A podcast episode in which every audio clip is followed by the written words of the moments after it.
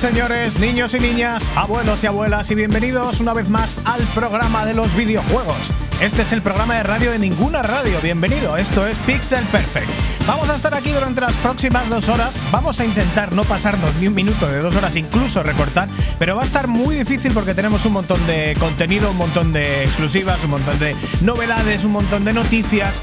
Y esta vez lo de exclusiva es exclusiva de verdad, exclusiva mundial, como ya os hemos informado en Twitter y como ya os hemos informado en primicia a los que nos eh, apoyáis en Patreon.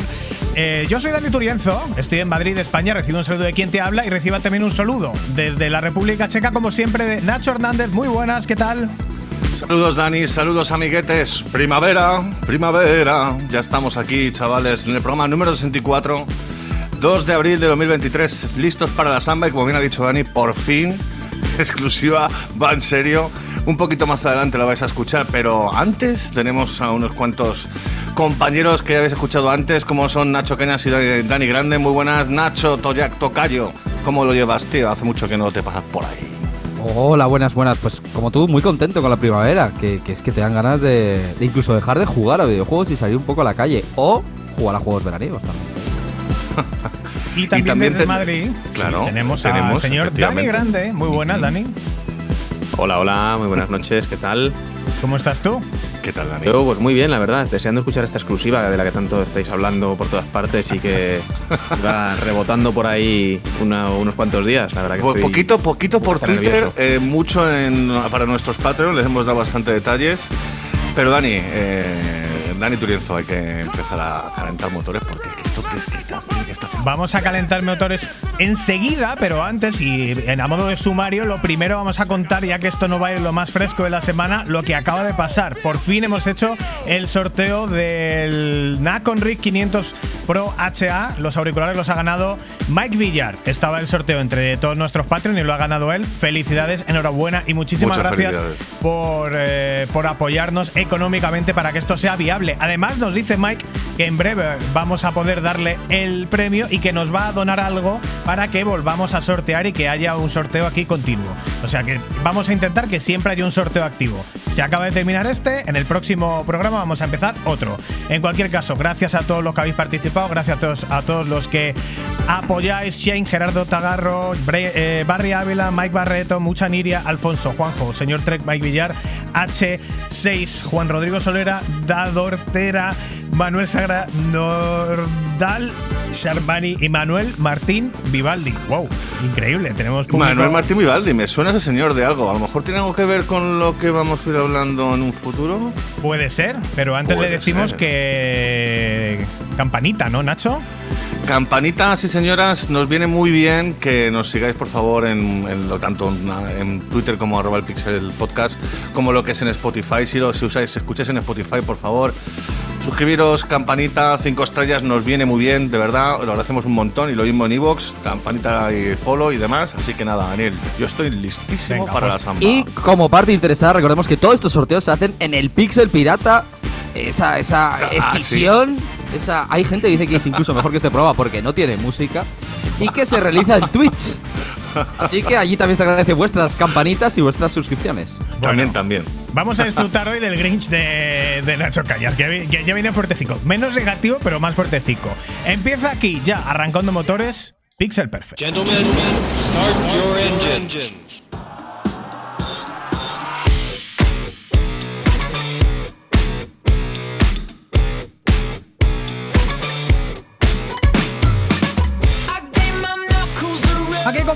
Pixel Perfect, aquí comienza el programa de los videojuegos. Aquí comienza el primer el programa de radio de ninguna radio, que además eh, fue programa de radio en su día y tiene mucho que ver con lo que os vamos a decir ahora mismo en nuestra exclusiva mundial, Nacho.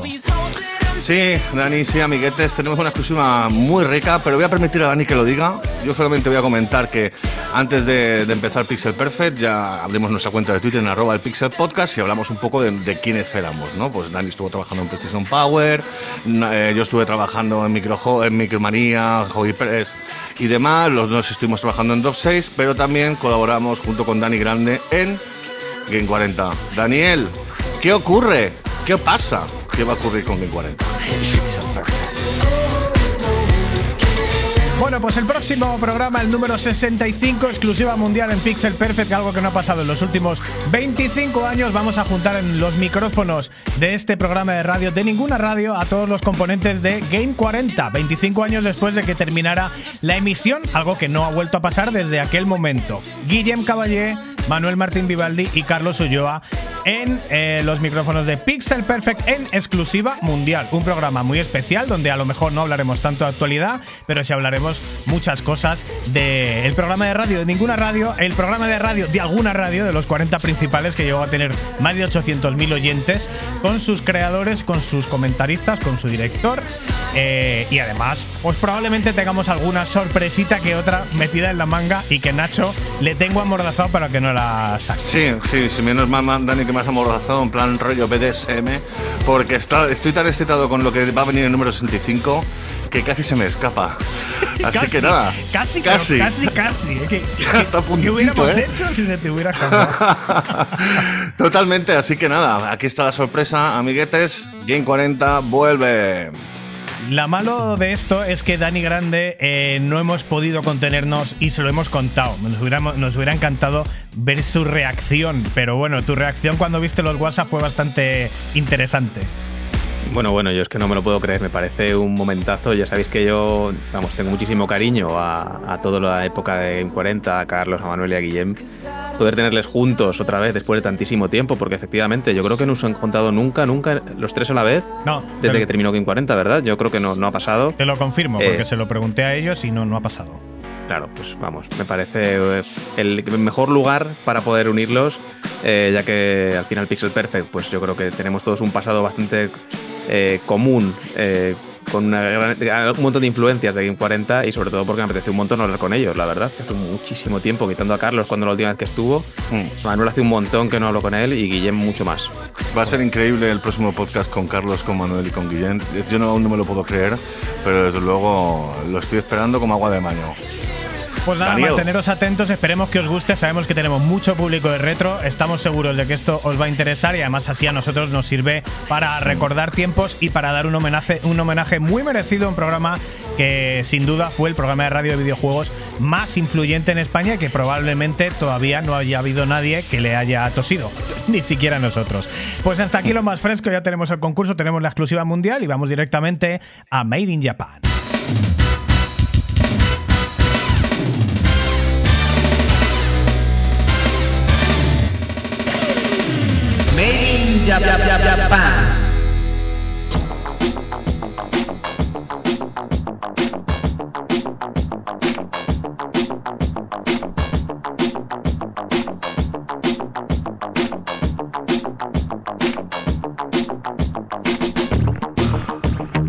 Vamos ya con las secciones que nos interesan en Pixel Perfect, retomando la actualidad directa.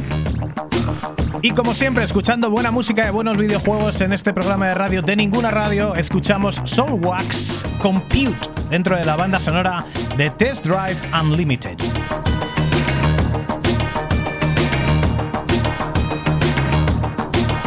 Esto sí que suena Pixel Perfect, ¿eh? como suena la actualidad, como suena las ganas que teníamos de que llegara a nuestras manos por fin, después de 10 años esperando, eh, The Last of Us, parte 1 a PC y con muy buenas expectativas que teníamos porque justo después de que acabara la serie el globo infladísimo y después además de los muy buenos ports en general que ha tenido Sony eh, en sus eh, juegos exclusivos de PlayStation al pasarlos a PC. Hablamos de que Spider-Man tuvo un muy buen port, Uncharted tuvo un muy buen port, Horizon tuvo un buen port y eh, Returnal también ha funcionado bastante bien, por lo tanto nos esperábamos que fuera pues eh, incluso mejor que los demás ports, por supuesto, porque The Last of Us Part 1 es eh, pues probablemente el juego más influyente de la historia de los videojuegos, o al menos el juego más influyente de los que ha sacado First Party Sony a través de Naughty Dog. Pues nada, estábamos muy emocionados. Nacho estuvo a punto de reservarse el juego, cosa que no hizo, y menos mal que no lo hizo. Por varias cosas. Primero porque siempre os decimos que no reservéis juegos, que hay que ver las reviews de los juegos para ver cómo son. Hombre, un juego como este esperábamos que no hubiera ningún problema, pero... Nacho, ¿qué tal el lanzamiento de The Last of Us? Part Pues nada, vamos a hablar de Made in Japan en los juegos de los que no hemos probado, pues vamos a hablar de, de las sofás porque es que madre mía el especial que tenemos preparado para hoy. Ya que te digo, Dani, los peceros llevamos años envidiando a los usuarios de, de PlayStation por sus exclusivos. Y cuando por fin Sony confirma el desarrollo para PC de The Last of Us Part 1, yo ya me estaba frotando las manos. Yo decía, no me voy a comprar una PlayStation, PlayStation 5, ¿para qué? Si me sacan el juego en un año en PC, no me, no me compro la Play para nada. Y nada, de hecho, además, sabemos que la salida de este título en PC, pues se sabe más o menos desde el año pasado. Y en febrero de este año, además, retrasaron el lanzamiento de principios de marzo, creo que era el 3 al 28, para mejorar el apartado técnico. De hecho, lo comentamos como hace un par de podcasts. Sí, no claro. le dimos demasiada importancia, eh, pero ahora, bueno, ahora que ha salido, ahora que ha salido amiguetes, no nos esperamos el truño de conversión que Sony ha sacado un juego para nada optimizado. Además que Oh. siempre lo decimos también, eh, mejor tarde y bien. Pero bueno, ahora comento yo algo después. Sí, algo, comentas algo, efectivamente. Que tenemos para comentar aquí, amiguetes, un montón. A ver, obviamente somos seguidores de Twitter y está Twitter on fire. Bueno, y Steam y los foros y todos lados. Las puntuaciones de Steam están cayendo que da gusto, de hecho ahora se están equilibrando un poco, pero bueno, aún cayeron el primer día, cayeron, vamos, a un 3 o algo así. Y Naughty Dog, pues evidentemente no saben ni dónde meterse. Y es que la cosa fue así. Día 28 de marzo sale de las sofás en PC, cargas el juego y al poco notas como la CPU del ordenador empieza a calentarse que da gusto. Los ventiladores a saco paco. Mientras tu cara pasa ilusionado, ah, que por fin tengo de las sofás en PC, a incrédulo. A ver que la pantalla de carga de shaders tarda más de dos horas. Y aún no has empezado a jugar. No, amigo, no has comprado de las sofás, has comprado The Loading Screen Simulator. El simulador de, de de pantalla de carga comprado. Un absoluto desastre. Pues eso, mejor lo que decía, mejor sacarlo tarde que mal, lo hemos repetido un millón de veces. A nosotros cuando anuncian un retraso no nos parece una mala noticia, sino que nos parece que están dándose cuenta de que el producto no está terminado y en un gesto de responsabilidad lo están retrasando para así sacarlo terminado. Pero ya nos hemos visto varias veces en los últimos años que lo retrasan, lo vuelven a retrasar, lo vuelven a retrasar, por algún motivo lo acaban sacando y el juego no está ni cerca de estar terminado. Pero es que con Sony no había pasado en ningún port. Fíjate que hasta Days Gone eh, tuvo muchísimos problemas en PlayStation 4. Es un- creo que es el juego con más parches de la historia. Creo que tuvo 80 parches. Y sin embargo, corrigieron los errores y todo cuando salió en PC estaba bien. Este es un juego de hace 10 años. Es verdad que hace dos salió esta revisión para PlayStation 5. Pero que es un port, que tampoco hay que hacer nada nuevo. Pues nada, aunque lo hemos repetido una y cien veces, lo retrasan y sigue saliendo mal. Eh, hubiera sido feo retrasar otra vez el juego, pero mil veces más feo sacar un producto roto y que no hay por dónde cogerlo. Y más siendo el juego más importante de la compañía, el juego más influyente de los últimos 10 años, fácil.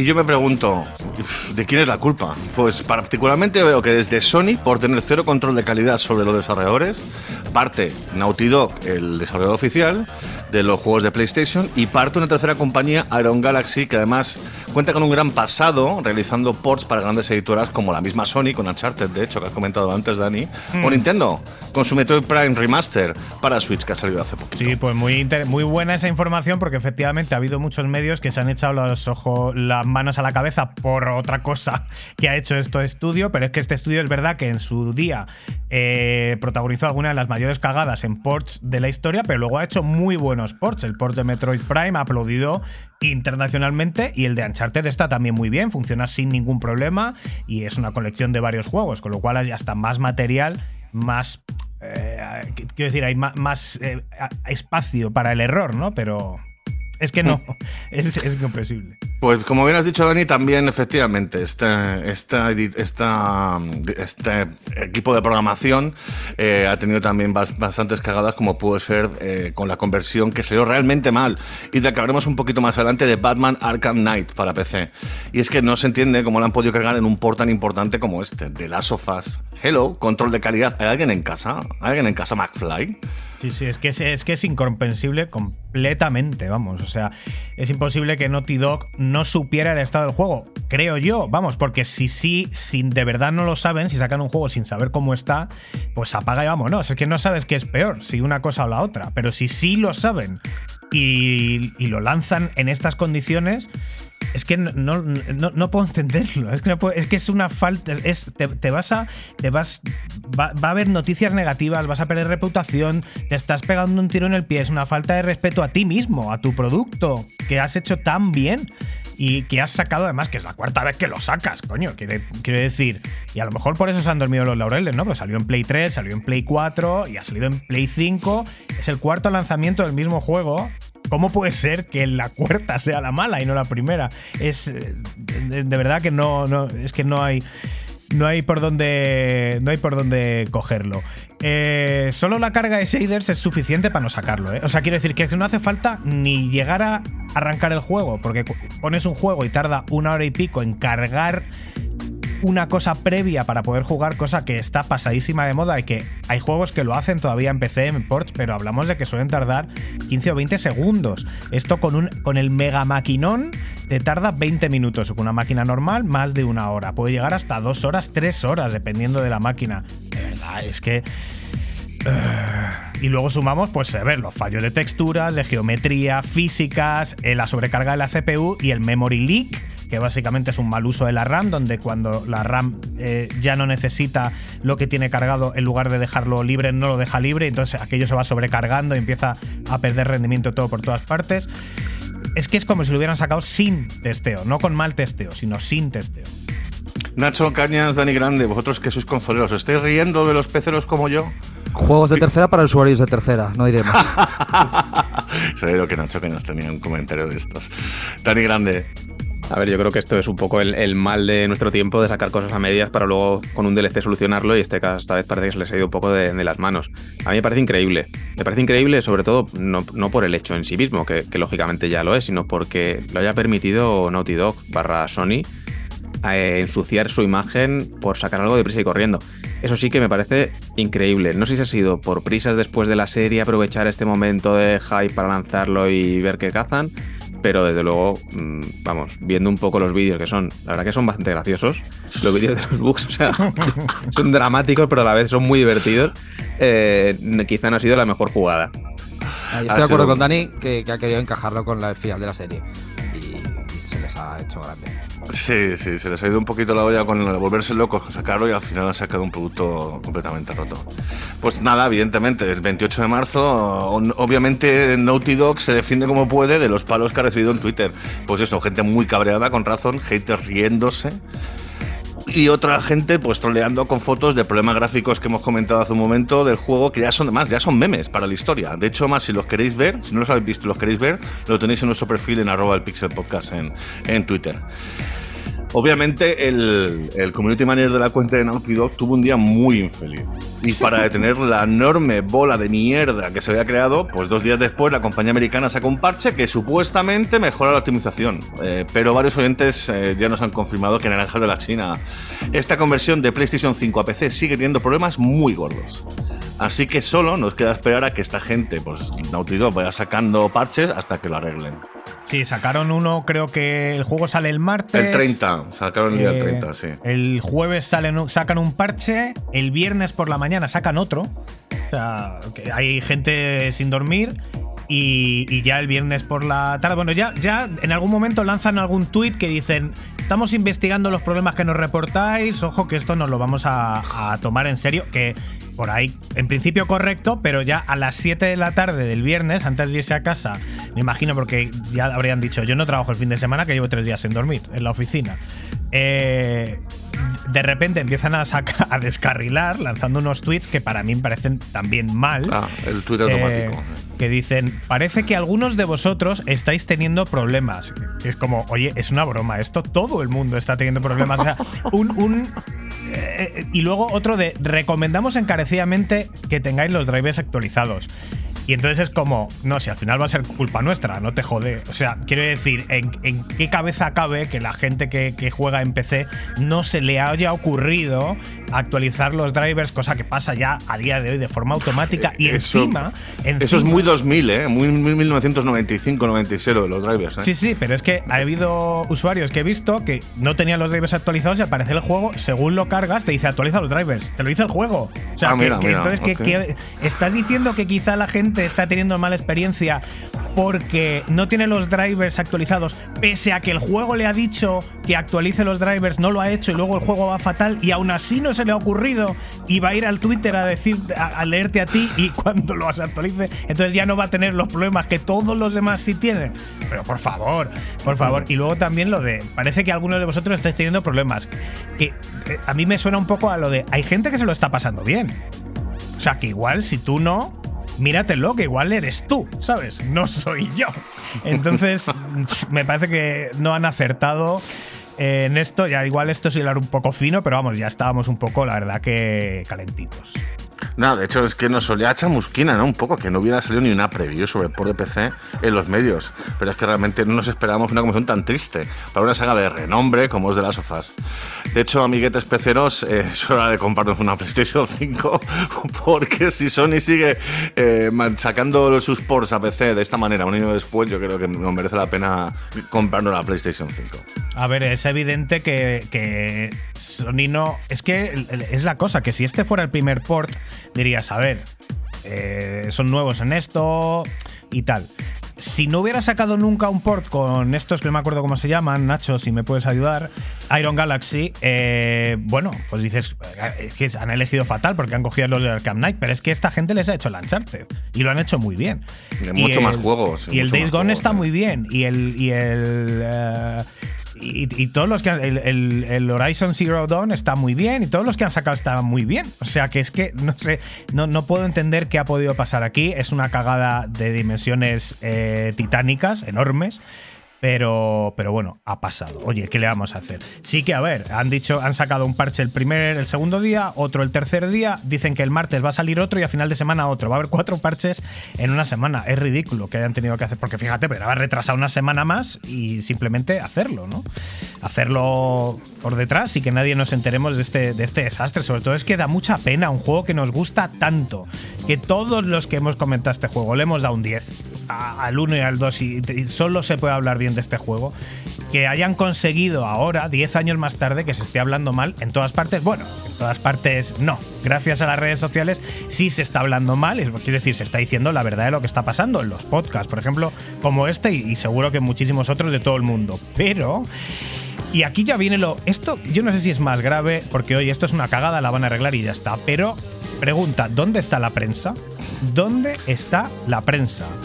Mi ya te digo yo dónde está la prensa. Mi Eh, la prensa no le he mandado ni una beta, yo creo. Eh, vale, pues eh, resumiendo, iba- voy a dar una explicación muy larga, pero me da igual.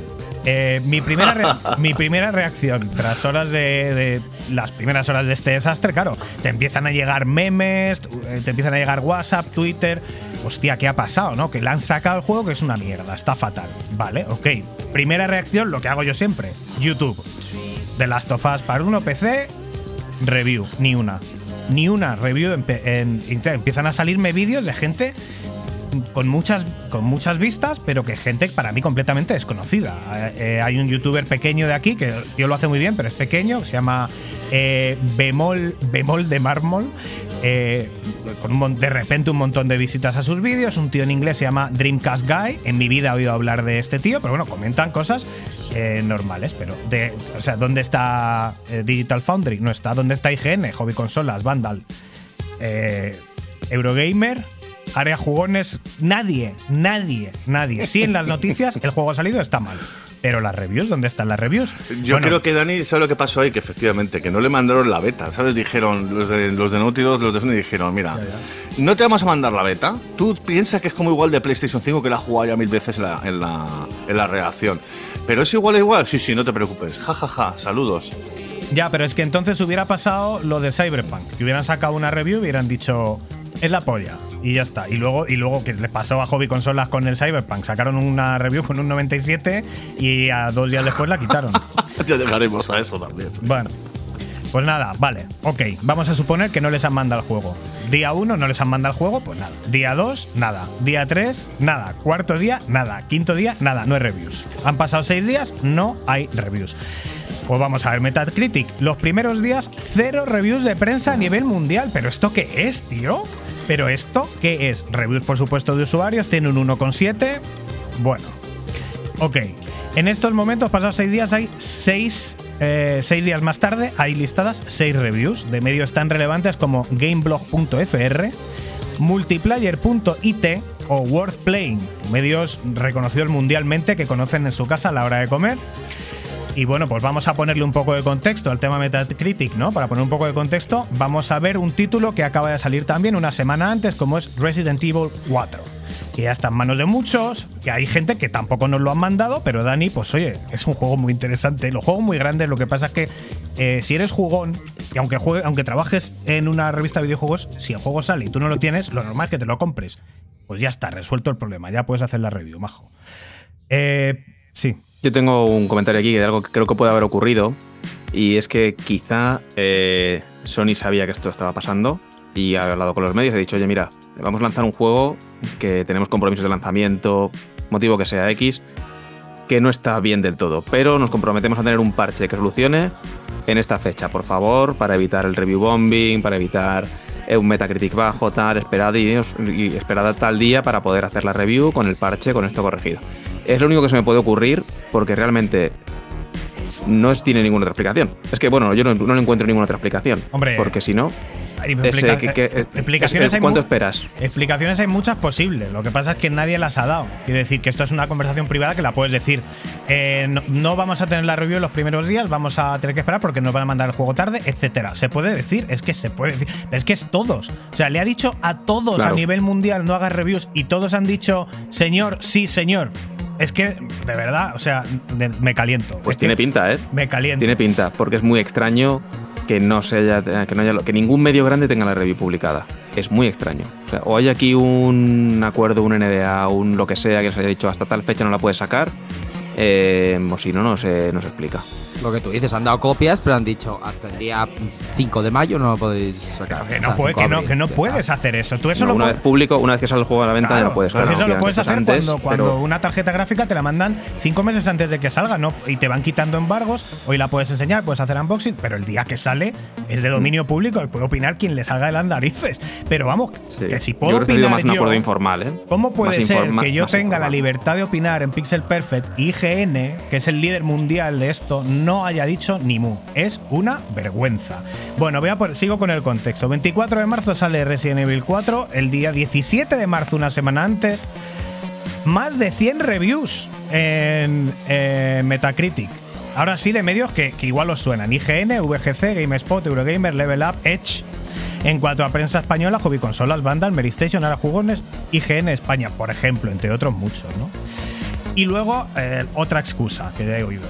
Bueno, es que, claro, Metacritic es mucho del número y tal, y ahora se está poniendo de moda eh, las notas sin número, ¿no? Entonces, pues claro, eso no sale en Metacritic, pues esto no es así. En Metacritic, después de los números, hay abajo una sección de la- las reviews eh, sin número, sin nota, y otra, y otra que pone review en reviews en progreso. Es decir, oye, esto no es definitivo porque, mm, por los motivos que sean. Pues tampoco hay. Tampoco hay de esas en, en el, en el The Last of Us Part 1. Hay un tema de Metacritic aquí que no sé si lo sabéis, eh, pero dentro de los estudios de desarrollo, al menos hasta donde yo sé, y a lo mejor ha cambiado en los últimos años, eh, hay parte del bono o parte de los objetivos que se marcan en base a la nota de Metacritic que va a obtener el juego. Sí, sí. Y durante el desarrollo, a la parte de testeo, hay gente que se dedica a probar el juego y a estimar la nota media de Metacritic que va a poder tener ese juego antes de salir, para ver si tiene que necesita ajustes o no. Entonces Metacritic realmente es muy numérico, pero sigue siendo dentro de la industria una herramienta clave para tanto dentro como fuera entender si el juego es bueno o es malo. Sí, sí. Bueno, pero oye, que pues correcto. Pero claro, si el juego es malo, es que el juego es malo. Y si el juego ha salido al mercado y es malo, pues el juego es malo. Que No, esto le, da- cambia. o, que- o le das dos, dos, dos- dos puntuaciones, macho. El juego, este- el juego, el desarrollo del juego es cojonudo, es un 10. El juego ha salido roto, un 0, punto. Y el juego se arreglará cuando sea. Claro, en prensa papel es una puta sacar una review así. En online, bueno, pues luego la sacas más adelante y le cambias la puntuación. Sí, es que, pero quiero decir que es que ha pasado que todos los demás juegos que han salido rotos en PC se han llevado su paliza y ya está. Y le ha pasado a, a Cyberpunk Sí. 2077 que ha habido gente que le ha dado la paliza y luego ha habido gente que, les ha- que no se la ha dado y le ha puesto bien y también les ha caído la marimorena por la falta de credibilidad de poner muy bien un juego que está roto. Pero claro, sea, esto que ¿Tú ya- crees que a Sony básicamente ha dicho. Les, les ha dicho callarse la boca? No, pero si es que me da igual. Es que a mí me da igual lo que me ha dicho Sony. Quiero decir, si a mí me No, llama no, te pregunto que si a ti, te ¿tú crees que, a la- que Sony le ha dicho a la prensa eso? No, no, es que no voy a eso. O sea, yo no, yo no quiero eh, elucubrar ni. Es que si yo soy un medio de comunicación y lo soy, Pixel Perfect, si aquí llama Sony y dice no me pongas mal al The Last of Us, le digo vete a la mierda. Hasta luego, gracias. Yo estoy haciendo mi trabajo y mi trabajo es informar a la gente en tiempo y forma. Y si el juego está muy mal, lo siento, lo tengo que decir. Lo vamos a arreglar, estupendo. En el siguiente podcast diremos, lo han arreglado. Gracias, Sony, la habéis cagado, pero lo habéis arreglado. Pero vamos a informar, es que es nuestro trabajo. Lo que no puede ser es, no, aquí a todo el mundo le podemos poner a caldo. Porque, joder, la- la- los, los ports de Resident Evil eh, a PC, a mucho de la gente técnica de Digital Foundry no les gusta y lo han puesto a caldo. O sea, que no están a la altura, dicen. Yo me lo estoy jugando en PC y no tengo ningún problema. Pero bueno, pues me parece muy bien. Si está muy bien que lo digan, joder, sí. Pero lo que no puede ser es que lo digan para unos sí, para otros no. Pero ¿esto qué es? ¿Esto qué broma es esto, tío? No sé, ya, de verdad, es- me caliento muchísimo. He preguntado a un compañero de trabajo eh, sobre si él había recibido, porque sé que ha jugado al de las hojas de PC, si él había recibido una, una preview o algo. Y me ha dicho que, bueno, básicamente el juego, los- los- o sea, no me ha dicho nada, pero yo sé que él ha empezado a jugar el juego el día 28. Daremos más información sobre lo que está diciendo Dani en el próximo podcast o Ah, vía Twitter me falta- para resolver. Me falta una este cosa, por, no será de. Hobby Consolas, el señor con el que has hablado. No, no. Ah, pues menos mal. Porque Hobby Consolas sí ha sacado eh, una review, sí la ha sacado. Si te lees la review, dicen la verdad, dicen que el juego está como está. Y dicen, pero como confiamos en que lo van a arreglar, no vamos a darle una nota. Y entonces han sacado la review sin nota. Pero no la han puesto, no la han mandado a Metacritic para que la meta sin nota. No la han mandado. ¿Sabes?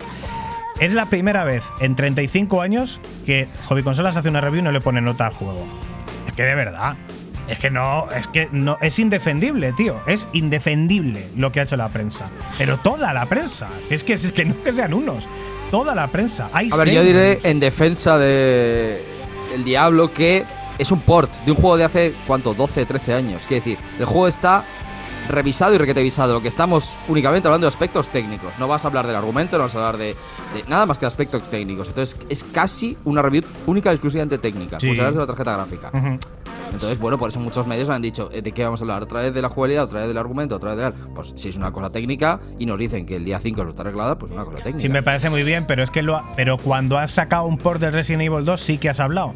Y sí que le has puesto nota. Y encima has dicho que está mal, ¿sabes? No has esperado a decir, bueno, a ver si lo arregla. No, es que esto El Resident Evil 2 no es un port como tal, es medio remake, no es lo mismo. Pues si esto también es un remake y además es un port, no es de hace 10 años, es de hace 2. Quiero decir, como todos los demás que ha sacado Sony, como cuando han sacado Uncharted, pues también es un port y también le han dado la review y le han puesto nota. Es que no, es que, que- que no, no, de verdad, no puedo más. no puedo más. Dani, Este- como veis, tiene un cabreo de cojones en este Pixel PF número 64 en Made in Japan, que va a ser uno de los Made in Japan más largos de la historia, porque el salseo continúa. O sea, que si Dani, has terminado, te has. eh, Nacho Cañas, ¿algo que decir? Pasamos a Con lo siguiente. declaraciones así vamos a dejar de recibir los maletines de Sony, ¿eh? sí, Dani, antes, antes del programa lo que hemos comentado, que, que hemos hecho siempre muchos amigos entre las eh, empresas distribuidoras, porque claro, a veces no tenemos filtro y pues lo sentimos. La Pero historia ya, es ya así. veréis, ya veréis como yo no tengo ningún problema en hablar con Sony y en Sony nos quieren, ya veréis, aunque no- aunque digamos Ya, esto. es verdad. Lo vais a Eso ver. sí es verdad. Eso Pronto, sí es verdad. Pues básicamente con este salseo ¿no? de sobre lo altísimo que ha salido de las sofás 1 para PC, pues hemos preparado un especial, que es el Salón de la Vergüenza, para hablaros de, pues, de cinco juegos y cinco compañías que tuvieron las santas narices de sacarlos sin terminar. Compañías de renombre, eh, de esas que esperas que al menos tengan un control de calidad mínimo de lo que publican. Compañías que crean ilusión con sus anuncios y que luego se ríen de nosotros en nuestra cara. Eso sí, tras el pago de 60 euritos del ala, amiguetes. Así que nada, continuamos después de las sofás. Creo que hemos dejado claro nuestra posición con esto. Batman Arkham Knights. Bueno, pues. Otro eh, que también baila. mi- Mira, que me está, me está mirando en la cámara y se me está hinchando la vena de la frente, literalmente. Sí, sí, bueno, sí. pues tienes un vamos a hablar de. Arkham Knight, que es otro también que fue para cabrear a, a todo el mundo. El cuarto juego de la espectacular saga Arkham de Batman era probablemente el más esperado de los fans de la trilogía. Eh, y el que en el que decepcioné mucho a Nacho porque me veía jugar y decía, pero que eres muy paquete, tío. ¿Cómo puede ser que seas tan paquete habiendo jugado tantos años a videojuegos? Pero la otra vez, eh, otra, otra vez fue Iron Galaxy, la misma desarrolladora de la conversión de The Last of Us de Play 5 para PC, la que ha roto, la que rompió en su día en añicos los sueños de los peceros con un port horrendo eh, gracias al beneplácito de su editor, Warner Bros. en este caso. Curiosamente en consola no hubo problema, pero en PC los jugadores nada más salir se encontraron con un frame rate no optimizado, daba igual que cumplieras los requisitos mínimos, tuvieras un PC de la NASA, el título era injugable. Más o menos la misma situación. Warner Bros. tuvo que, por primera vez en la historia, retirar el juego de las tiendas físicas y online porque todo el mundo se le echaba encima. ¿Quién es el culpable? Bueno, pues obviamente Warner Bros., que sabe perfectamente que el equipo de calidad informó del problema y les dio exactamente igual, pero no esperaban la reacción del público que hubo. O sea, igual no sabían, igual cuando saben que está mal dicen, no será tanto, ¿no? No fuera para tanto. Nada, esto hay que sacarlo ya, que tengo aquí en la agenda que tiene que salir, sí o sí. El Mendas de su torre de marfil, los pobres curritos abajo diciendo, están locos los de arriba. Va a ser una hostia enorme, un azote increíble. Pues azote que se escuchó en todo el mundo y que sigue haciendo eco más de una década después. Así que afortunadamente Arkham Knight ahora sí que se puede jugar perfectamente, pero su lanzamiento quedará en el salón de la vergüenza de Pixel Perfect de por vida. Eh, y también tenemos otros como Cyberpunk que también, que también les hemos dado, pero bien. Otro que tal baila también, el estreno de Cyberpunk 2077 por parte de CD Projekt Red, bueno, fue uno de los más controvertidos de nuestra reciente historia de Pixel Perfect. Nuestros oyentes más veteranos ya sabrán que del juego del que nunca hablamos, hemos retransmitido todo, su turbulento nacimiento y su lento camino a la madurez, parche a parche, mes a mes. Cyberpunk 2077, el hype en mayúsculas. Así fue la salida de este título que llevaba años en desarrollo y que dejó a la comunidad flipando, pero para mal, obviamente. Sobre todo lo que fue en PlayStation 4 y Xbox One. Estas versiones salieron con un desarrollo que iba realmente a 15 frames por segundo, 20, 10 frames por segundo, más luego movi- momentos en los que tú vas conduciendo el juego se para, cada dos por tres, puedes girar la cámara, pero está como en pausa. ¿Qué está pasando aquí? ¿Por qué estoy parado? Y luego había los famosos bugs gráficos por todos lados. Era realmente injugable esa versión. Las otras plataformas, afortunadamente, pues tuvieron un poquito más de suerte. eh, lo que fue en PC, PlayStation 5 y Xbox One Series X. Eh, básicamente iban más o menos bien de rendimiento, pero también contaban con esos bugs gráficos famosos que, pese a no afectar demasiado a la jugabilidad, sí que daban vergüenza ajena. Pues tío, porque piensas que acaba de salir el juego y, y dices, ¿cómo ha salido roto? Es que da, da como una compañía política que había sacado un juego en estas condiciones, eh, CD Projekt Red, ¿cómo lo sacas así? Bueno, era De- bastante aleatorio lo de que no afectara al juego, pero yo me acuerdo de una partida tuya donde había un tío que, que ibas a hablar con él y el tío de repente se supone que Se tenías- mataba, se, se mataba, se sí, suicidaba, sí, sí. luego el tío volvías a la habitación y se iba a suicidar, pero no- el tío tenía la mano sin arma. Eh, Sí, sí, sí. A ver, eh, pero vamos, es F9 y luego ves el test. O sea, cargas la partida de nuevo y ya está bien. Luego Era un hubo, poco hubo gente que se quedaba en misiones que no se podían que no se podían terminar. A Nacho Cañas le pasaba que había un objeto para cogerlo en un, un objeto para cogerlo pero no lo podía coger, entonces no podía seguir avanzando en la visión. ¿Eso te Pero, acuerdas? pero, pero, pero, yo diré que exceptuando cosillas muy, muy, muy mínimas, yo me lo jugué del tirón, me lo pasé y a mí me gustó mucho. A mí me encantó también. Y efectivamente eran cositas pequeñas que, bueno, yo por ejemplo, ya te digo, al cargar ese Menda que se suicidaba, pues no se suicidaba. O sea, ya hablabas con él y había la opción de que se suicidara, pero no, no, no lo hacía. Totalmente. ¿Qué pasa entonces? ¿De quién fue la culpa de este lanzamiento? Pues ah, es el mercado, amigos. Y es que en esta ocasión la dirección de CD Red Project sacó un producto sin terminar donde los desarrolladores se estaban dejando la piel y el famoso crunch se hizo una, vez más tristemente viral. Este, este lanzamiento no solo afectó a la imagen corporativa de la compañía polaca, sino que además le costó millones de dólares en inversiones. y Además, tuvieron que reembolsar, reembolsar a miles de usuarios de pago del juego. Por otro lado, algunas revistas multiplataforma también fueron culpables de refobar el hype sobre este juego. De hecho, ya casi en el lanzamiento, algunas revistas creyeron en la buena fe de CD Projekt e hicieron la review de consolas con la versión de PC. Tremenda cagada. Imaginamos que a CD Projekt le daría vergüenza mandar las betas de PlayStation 4 y Xbox One a los medios, pero también algunos medios fueron culpables. Esto tuvo un impacto enorme en su credibilidad. Pues otra vez, sí. Y tenemos también Halo Master Chief Collection, porque Microsoft tampoco se va a escapar de esta lista de la vergüenza. ¿eh? Eh, Halo de Master Chief Collection se lanzó en 2014 y incluía versiones remasterizadas de Halo Combat Evolved, Halo 2, Halo 3 y Halo 4. Sin embargo, pues el juego tuvo numerosos problemas en el lanzamiento, particularmente con su componente multijugador, modo de juego muy querido y respetado para los eh, jugadores fanáticos de la saga y que además en su día pues fue el despegue de Xbox Live, que era algo nunca visto y era algo muy diferenciador de Xbox sobre la competencia. Desgraciadamente, el lanzamiento, mm, en el lanzamiento muchos jugadores eh, denunciaron problemas para unirse a grupos, para ponerse en contacto con amigos, el modo emparejamiento, uno de los más importantes para equilibrar el modo multi- eh, multijugador, apenas funcionaba. Esperas, más esperas y el juego te tira. Fantástico.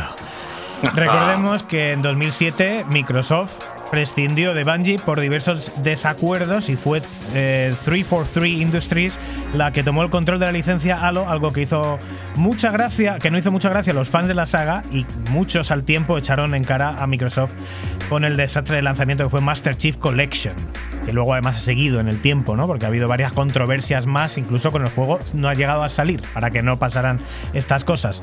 Obviamente estos problemas desaparecieron con el tiempo a base de actualizaciones, pero los fanáticos de Halo tuvieron un cabreo importante durante meses. Parece que han aprendido un poco porque con Halo Infinite mm, se veía que el juego estaba un poco en bragas y al final lo que decidieron fue un retraso largo, que sí quedas un poco mal, sales en las noticias, pero nada que ver con el desastre de sacar un juego que no se puede jugar. Y un poquito de responsabilidad también, que le estás cobrando 60 leres a, a- a un usuario para venderle un juego que está roto. Así que sí, también Microsoft, Microsoft se ha dado un buen azote. Y ya, para terminar, en Made in Japan, Assassin's Creed Unity. Nuestra querida Ubisoft, por supuesto, no podía faltar en esta lista. Aunque no se entiende cómo pudieron sacar el desastre de, de Assassin's Creed Unity cuando además es una de las licencias más importantes. Es como el tema de, de Naughty Dog con The Last of Us. O sea, tienes un pedazo de juego que es súper importante y lo sacan mal. Pues Ubisoft igual con Assassin's Creed. Increíble. Algunos de los problemas que se pudieron ver incluyeron pues, eh, bugs técnicos, problemas de velocidad de fotogramas y bloqueos. Es, obviamente también esto lo solucionaron mediante parches y actualizaciones, pero el estado de lanzamiento inicial del juego era más que problemático, era vergonzoso. Pero sí, al menos la gente de Ubisoft entonaron en mea culpa y regalaron un DLC como disculpa a sus fans. Es que menos Ubisoft, madre mía. Pues todo, casi todo, casi casi todo, quitando Ubi, que es una compañía multipaís, digamos, todo la lista de juegos son lanzamientos americanos, porque los juegos japoneses, eh, lo que hablábamos, se suelen llevar muchas críticas, porque el PC como que muchas veces no le dan el mimo que le dan en las consolas, se centran mucho en las consolas y particularmente en PlayStation normalmente, porque son japoneses todos, lógicamente, y luego se llevan muchas críticas de los ports PC, pero por, co- por cosas menores, ¿no? Sobre todo Capcom o tal, eh, porque a lo mejor el anti-aliasing no va bien, porque, o sea, que los juegos no van finos y parece que no, pero, funcionan, ¿eh? Y, sin embargo, pues vemos que las grandes cagadas de la historia son todo compañías eh, occidentales y no japonesas. Hombre, alguna, alguna habrá, la habrá cagado que no sepamos, pero antes de, antes de pasar a lo que son las noticias y la música, Dani, Nacho Cañas, Dani Grande, ¿algún recuerdo por vuestra parte, algún juego que hayáis empezado a jugar y habéis dicho esto está roto? ¿O que os venga a la memoria? O Yo por mi parte las- no, porque yo creo que una- un gran problema que tiene jugar de los primeros a las primeras cosas según salen es ese, que te encuentras juegos a media hacer, sobre todo en los últimos 10-15 años desde que existe la, la opción de actualizarlos por internet. Yo como siempre voy con retraso en la vida y en los juegos voy jugando a cosas que ya están maduradas y añejas y, y bueno, ya están confiables. Por eso, gente, no juguéis Day One a los juegos. Y yo añadiría que como yo no juego en PC también me ahorro un montón de estas cosas porque, claro, al final en una consola, además del check del estudio, hay un check que hace la propia First Party, lo hace Sony, lo hace Nintendo, lo hace Microsoft. Entonces es más difícil que te cuelen estas cosas o que sean tan graves. Yo no tengo recuerdo de haber jugado en consola nada, nada, nada. Ahora me quitan Cyberpunk, no lo he jugado. Pero nada que fuese muy desastroso, así en los últimos años. Así que no, no, no. Y bien, vamos, pienso seguir sin jugar en PC. Espero que eternamente, quitando Steam Deck, que, que, bueno, que me pilla un poquito. PC para tontos, ¿no? Básicamente. Efectivamente, me lo pido para mí, eso. Efectivamente. Bueno, pues al final la recomendación de Pixel Perfect siempre, siempre es no reserves los juegos. Porque al final no sabemos cuándo ni cómo, pero a veces pasan. Hay muchos juegos que salen bien y de repente hay juegos que son una vergüenza. Y de hecho, en el caso de The Last of Us parte 1, como tardas dos horas en cargar los shaders, se te expiran las dos horas que te da Steam de Play de, de tener el juego abierto para poderlo devolver. O sea Todo que la- ¿eh? es, es perfecto, es perfecto. Cuestión, no, no, no reservéis juegos. Es mejor esperar a que haya reviews, aunque las reviews haya que buscarla pues debajo de las piedras. Soy Dani Turienzo, esto es Pixel Perfect y os va a recordar eh, Lucy dónde nos podéis encontrar. Por cierto, Nacho, campanita. Campanita, campanita. Descubriros, por favor, suscribirse a nuestro, nuestro podcast Pixel Perfect Videojuegos.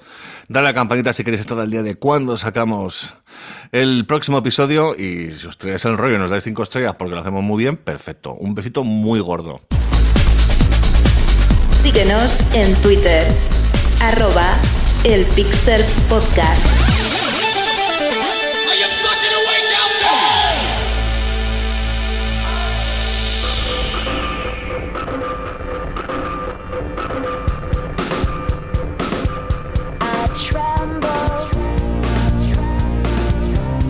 En Pixel Perfect, sigues en el programa de los videojuegos, el programa de la música de videojuegos. Escuchamos en Pixel Perfect la banda sonora de NBA 2K10, Metric, Help, I'm Alive.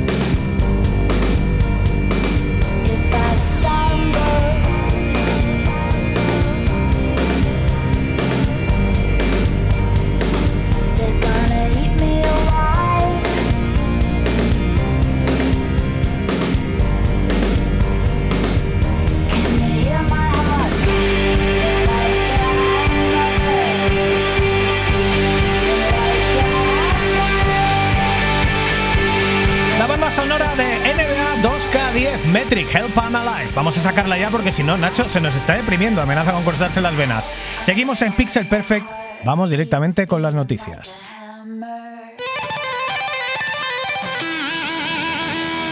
Pixel Perfect Pod- Podcast.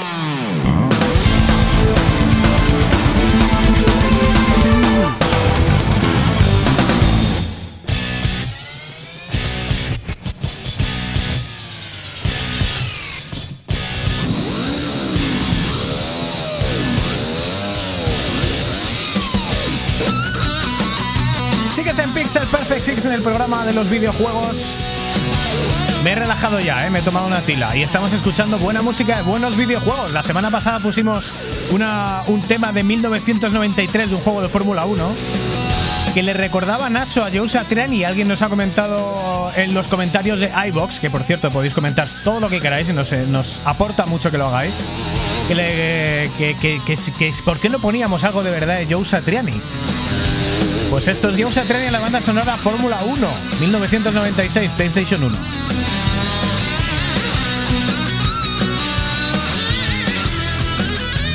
Uno de los mejores guitarristas de la historia, según dicen. Bueno, Nacho, estamos en las noticias. Noticias, la verdad que tenemos muchas malas noticias que dar, ¿eh? Hemos dado la mala noticia de todo lo que ha pasado con The Last of Us y... Ah, sí. Y, perdón, Nacho, que no lo había... nada, nada. eh, Pixel Perfect número 64. Nachete sin micro, Nachete sin, sin poder explicar por qué le deprimía la voz de la señora esta. Pues bueno, pues me deprimía, ya está. Noticias. Joy Satriani. Fórmula 1 Psygnosis. Qué tiempos. Esta canción salía en vídeos, tío, de VHS cuando cargaban las revistas. Total, que efectivamente, Daniel, tenemos malas noticias para, para este Pixel Perfect videojuego número 64. Y es que el E3 ha muerto o está de parranda.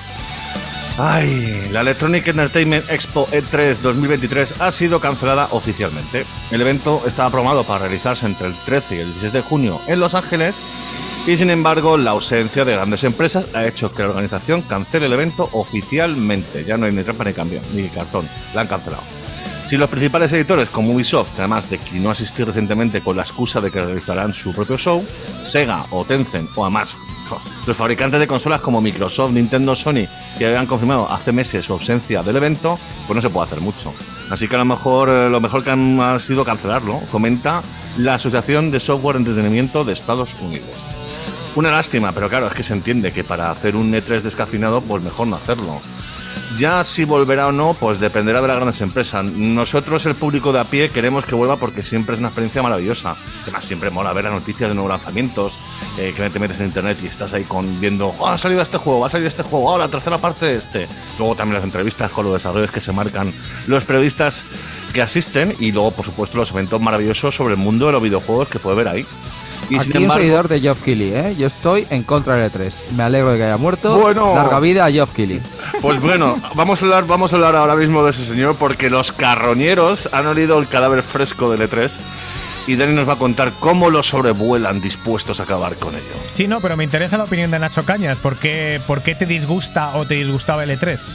Porque el E3 es algo añejo, es, es de cuando existían convenciones, que se repartían tarjetas para hacer su publicidad, cosas que, que- que Sí. hoy en día no casan con, con lo actual. Yo no quiero... Hijo de... Me la está tirando, me la está la ha tirando. tirado, la ha tirado, la ha tirado.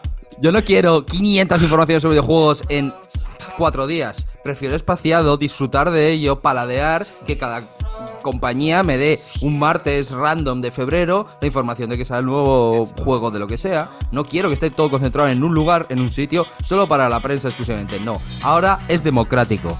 Mm. Gracias, Geoff. Democrático como el que esté en otro lugar, en otra hora, en otro sitio, que pone otro señor que es más obediente, ¿no? Al, Pero ahora es por internet. Y tiene anuncios, que a mí me encantan los anuncios. No, no, Uf. solo tiene anuncios. Ese, es- ha entrado aquí un tío a vender anuncios y sustituir.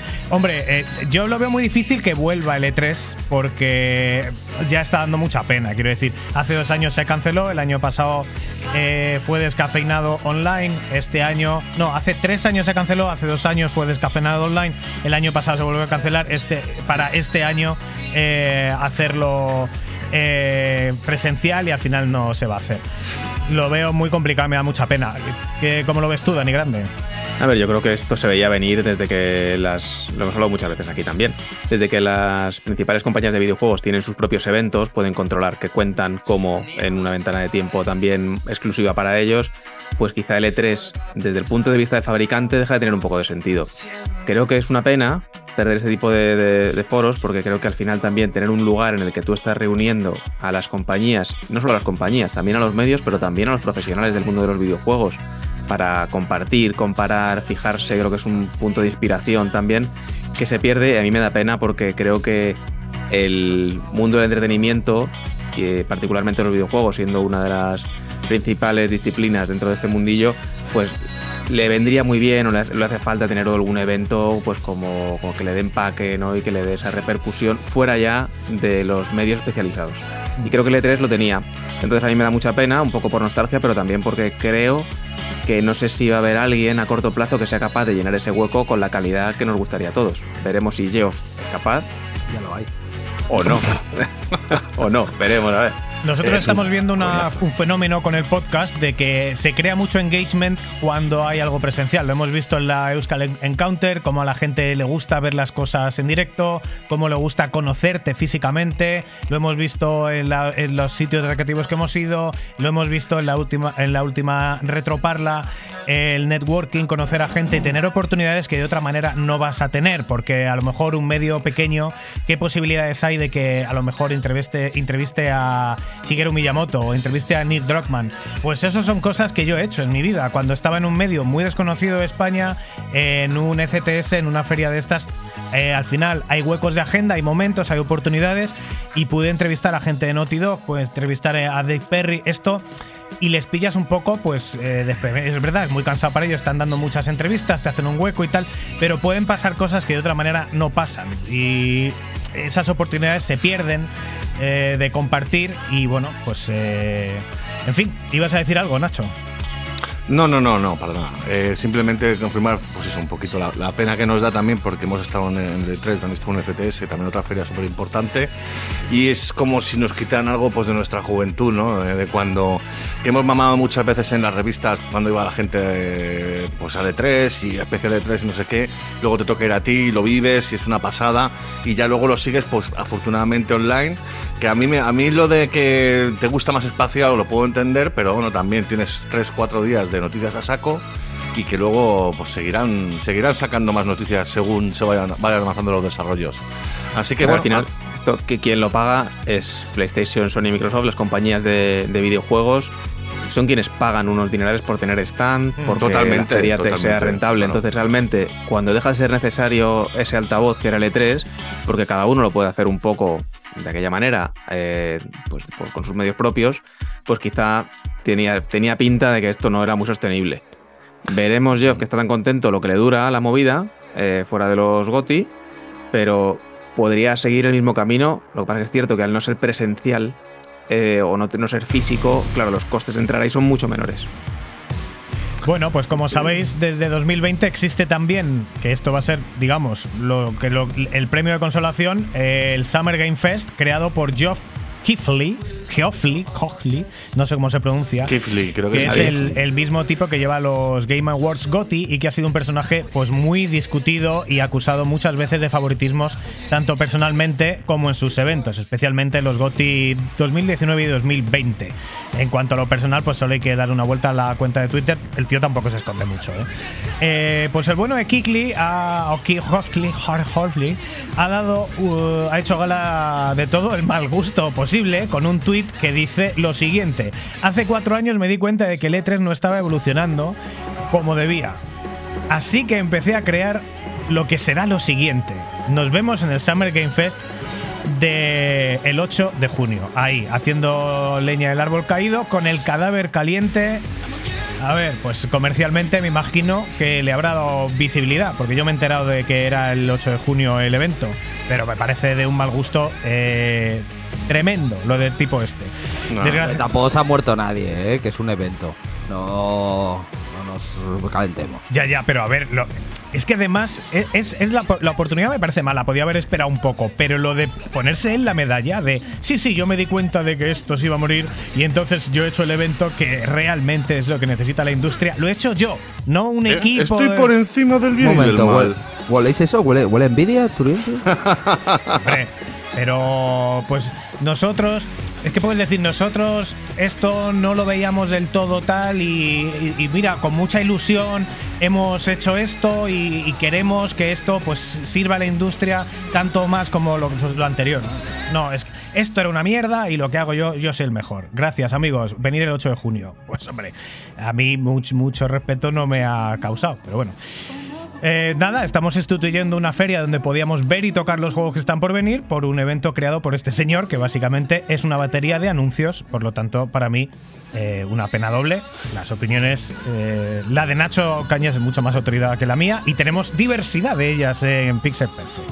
Sí, totalmente. Nacho está completamente a favor. Nacho Cañas. Así es, así es. A mí me gusta mucho ese evento, es mucho más dinámico. Los premios se dan por detrás, que es lo que al final lo que no le interesa a nadie. Y los anuncios de los jueguicos, que es lo que quiere ver todo el mundo. Pues ahí está, en primera plana. Además, se puede retransmitir online, lo haremos desde el Pixel Pirata probablemente. ¿Qué más quieres? ¿Qué más quieres? Son todo facilidades. No es acceso exclusivo para la prensa. Puedo pillar todo el mundo. Es que es todo mejor. Y Dani Grande, ¿cómo lo ves tú? Dani Grande.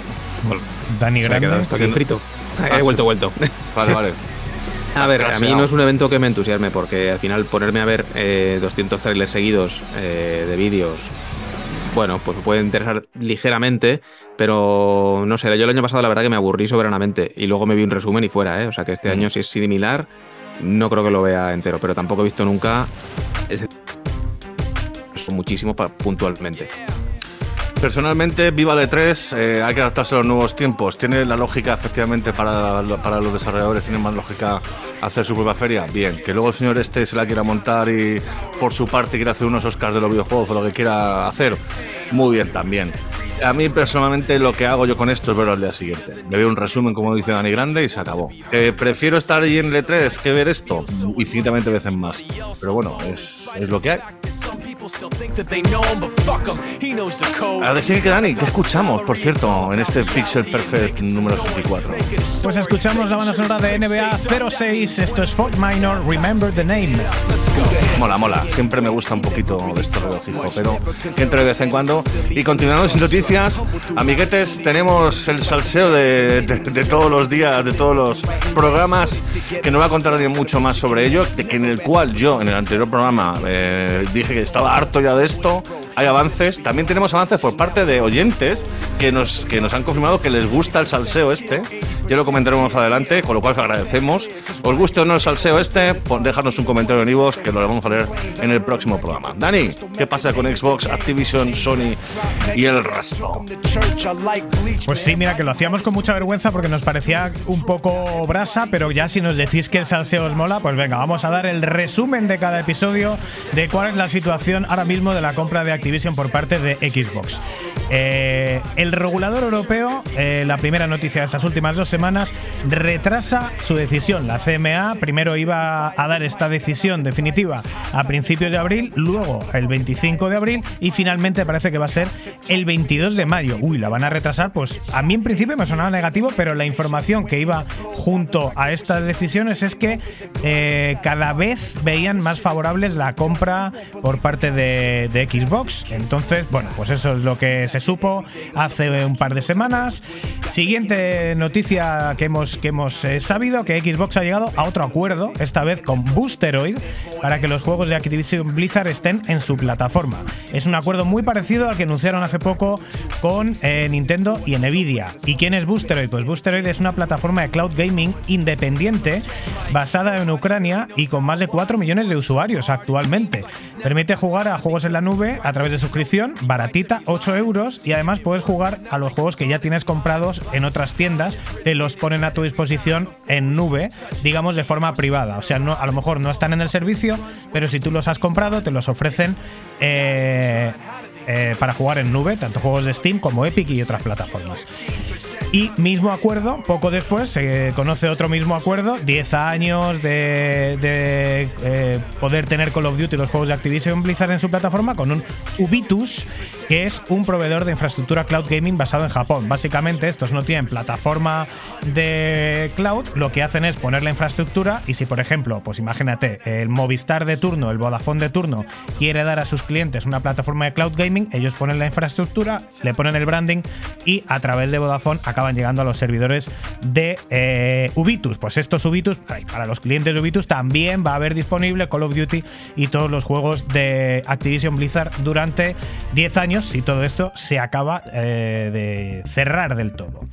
Pues nada, ya las noticias gordas. 24 de marzo, hace poco tiempo, eh, la CMA saca un informe provisional. La, el regulador europeo afirma haber recibido mucha información y, la re- y respuestas a sus preguntas, además de las opiniones de los desarrolladores eh, europeos, que ya dijimos eh, que parece ser que eran muy mayoritariamente favorables a la, a la compra. Y eh, al final llegan a la conclusión de que, y cito, la transacción no resultará en una disminución sustancial de la competencia. Por lo tanto, tiene toda la pinta de que, por lo menos en Europa, se va a aprobar. Esto es el 24 de marzo.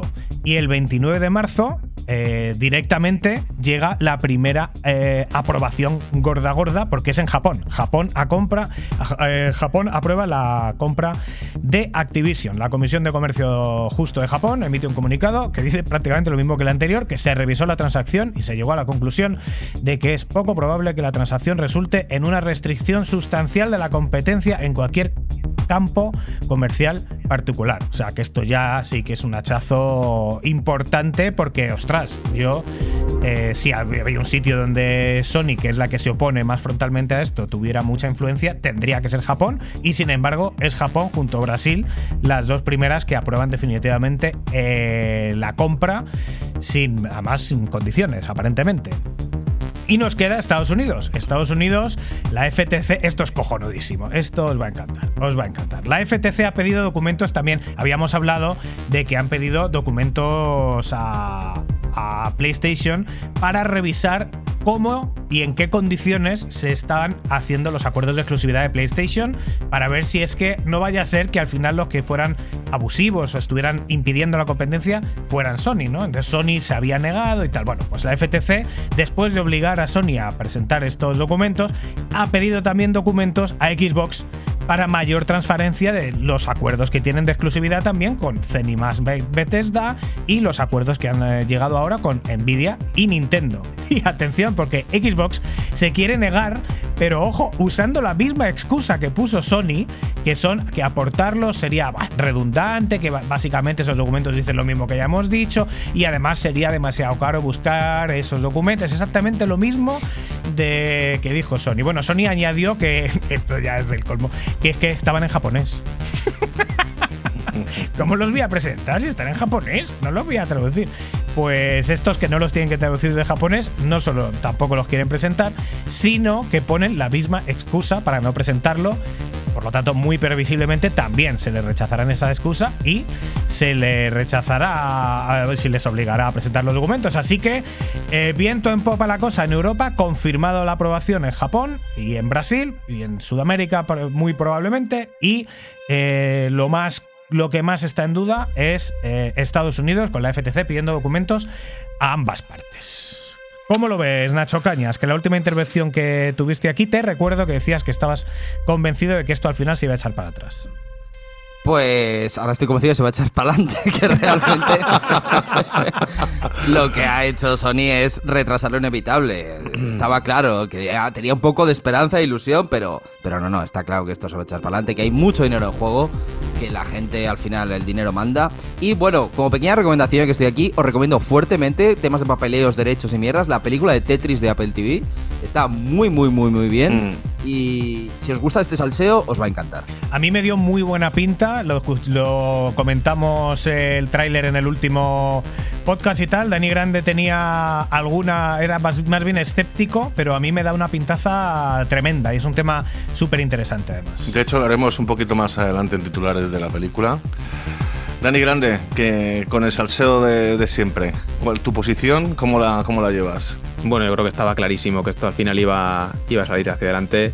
Y mi apuesta aquí es que tampoco creo que vaya a afectar en el tema de exclusivos, que es un poco donde todo el mundo está enrocándose de vamos a dejar de tener juego de Activision eh, para plataformas de Sony, etcétera. Creo que. No, Creo que Microsoft lo que quiere es rentabilizar al máximo esa compra multimillonaria y al menos en el medio plazo dudo que vaya a castigar en absoluto a las plataformas que no son Microsoft. Porque le va a dar mucho más beneficio el tener más jugadores con sus juegos y que estén pagando la licencia, porque como sabéis, al final Sony paga un dineral ¿eh? por la licencia a, las, a las third party. Pagan, pagan al final mucho dinero unos y otros para poder lanzar los videojuegos. Entonces, creo que va a haber acuerdos, creo que va a haber eh, mucha negociación a partir de ahora, pero a Microsoft no le interesa medio. Bueno, si todo está en su sitio, deberíamos tener Call of Duty y los demás juegos de Activision Blizzard, no solo en las plataformas actuales, sino en muchas más. O sea que realmente por lo menos son 10 años. Eso es, son 10 años que el beneficiado sí es Xbox, sobre todo la, gente que, que tenga Game Pass, porque el juego va a estar incluido en la suscripción. Lo demás, en principio, no debería notarse. Sí se notará, esos niveles exclusivos que ha habido en los últimos 6-7 años para PlayStation no estarán, pero realmente tampoco es una diferencia que digas, ¡oh Dios mío! Nada, lo único que le va a picar yo creo que a Sony, el que al final Microsoft esté ganando mucho dinero a base de microtransacciones que ocurren en plataformas de Sony, Mm. pero que el beneficiario final es Microsoft. Claro. Entonces al final está cobrando de jugadores de, de jugadores de Sony. Pero más allá de eso, dudo que haya ningún tipo de, de cambio radical energía nada por el estilo. Yo estoy particularmente hartito del tema, espero que acabe pronto, porque vamos desde el número 44 hablando del santo tema de que Microsoft compra Activision Blizzard. Así que a ver si una vez se, se lía con el tema, ya lo hemos dicho muchas veces. A ver, Sony evidentemente no quiere, que no son gilipollas. Pero claro, también pues, Sony ha comprado estudios en el pasado, ha comprado Bungie recientemente, pues ponte las pilas, tío, no sé, dile a Bungie que te haga un juego, un Call of Duty o yo qué sé, tío. Así que nada, espero que termine esto pronto porque realmente sea, empieza a cansar ya ¿no? el tema de Activision Blizzard. Y vamos por la última noticia, juego distribuido, Nacho, ya disponible de eh, disponible y distribuido por Meridian Games. The Crown of Bush, sí, efectivamente, Daniel, está eh, disponible. Desarrollo español recién publicado por Meridian Games. Este juego de acción-aventura en tercera persona está basado en la mitología china y mezcla pues, plataformas con combates y puzzles. Pad Games ha sido muy amable en darnos una clave para comentarlo y por lo poco que he podido jugar nos está gustando su sencillez y simpleza. Pero lo que, por lo que hemos leído por ahí parece que hay sensaciones encontradas, precisamente por esta simpleza a la hora de jugar, que por lo visto recuerda a desarrollos similares de hace 5 o 10 años. Yo realmente sin haberlo probado a fondo no voy a dar mi, valoración, pero que sí nos encanta que poco a poco el software español vuelva a resurgir, a ver si de una vez volvemos edad de oro de los años 80. Por cierto, está disponible en PlayStation 4, PlayStation 5 y PC por 20 eurillos de Lala. O sea que realmente para una persona que no ha jugado mucho videojuegos y para que no. o que se quiera meter en lo que son las plataformas de acción y demás, este The Crown of, está, The Crown of Boo está muy bien. Pues hasta aquí las noticias cargaditas. Muy cargadito de información este Pixel Perfect número 64 y si te está gustando, por favor, suscríbete si aún no lo has hecho en la plataforma que nos estés escuchando. Dale campanita para que te lleguen las notificaciones cuando sacamos un nuevo podcast. Comenta por favor en iBox o en Twitter arroba el Pixel Podcast. Nos ayuda mucho a que comentéis, sepamos lo que os gusta, lo que no os gusta, que las cosas que os interesan y poder leer vuestros comentarios en la última sección. Y por Y- supuesto, como a los Patreons. Los Patreons tienen acceso exclusivo a, a lo que vamos a hablar a podcast antes de que lo publiquemos. Ahí tenéis contacto directo con nosotros en cualquier momento para cualquier tipo de comentario, sugerencia sobre Pixel Perfect videojuegos. Si quieres apoyar a que esto podamos hacerlo sin que nos cueste dinero y que sea más o menos viable, puedes hacerlo en patreon.com barra Pixel Perfect Videojuegos. Y tenemos más noticias, pero vamos a verlas muy rápido, vamos a verlas en titulares. Keep on the the. Time is running out.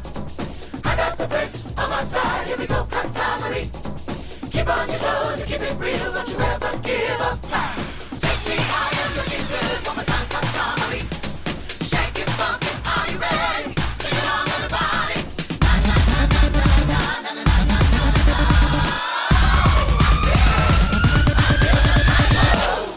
Y en titulares de esta semana, Pixel Perfect número 64, Dani Turienzo, ¿qué tienes?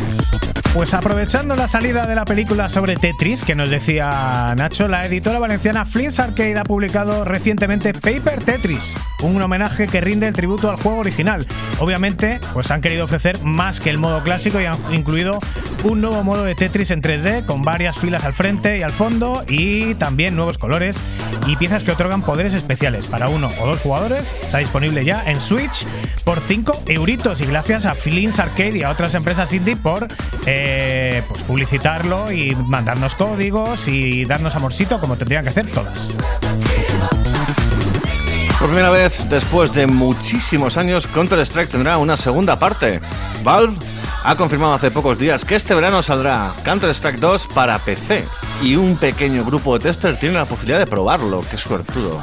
Eso sí, claro, solo si juegas a Counter-Strike Go, pues tienes acceso a la beta. Si no, nada. Valve ha confirmado un completo lavado de cara técnico, incluyendo nuevos ítems y manteniendo una esencia de la jugabilidad que les ha llevado a ser uno de los reyes de la acción multijugador por más de dos décadas.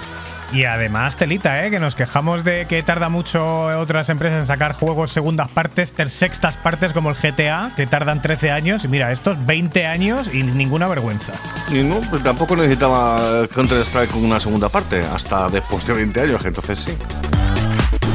Por otro lado, Valve confirma que ya está trabajando en Steam Deck 2. El nuevo dispositivo va a contar con una mejor pantalla, una batería más larga y mejores pres- prestaciones que la primera Steam Deck.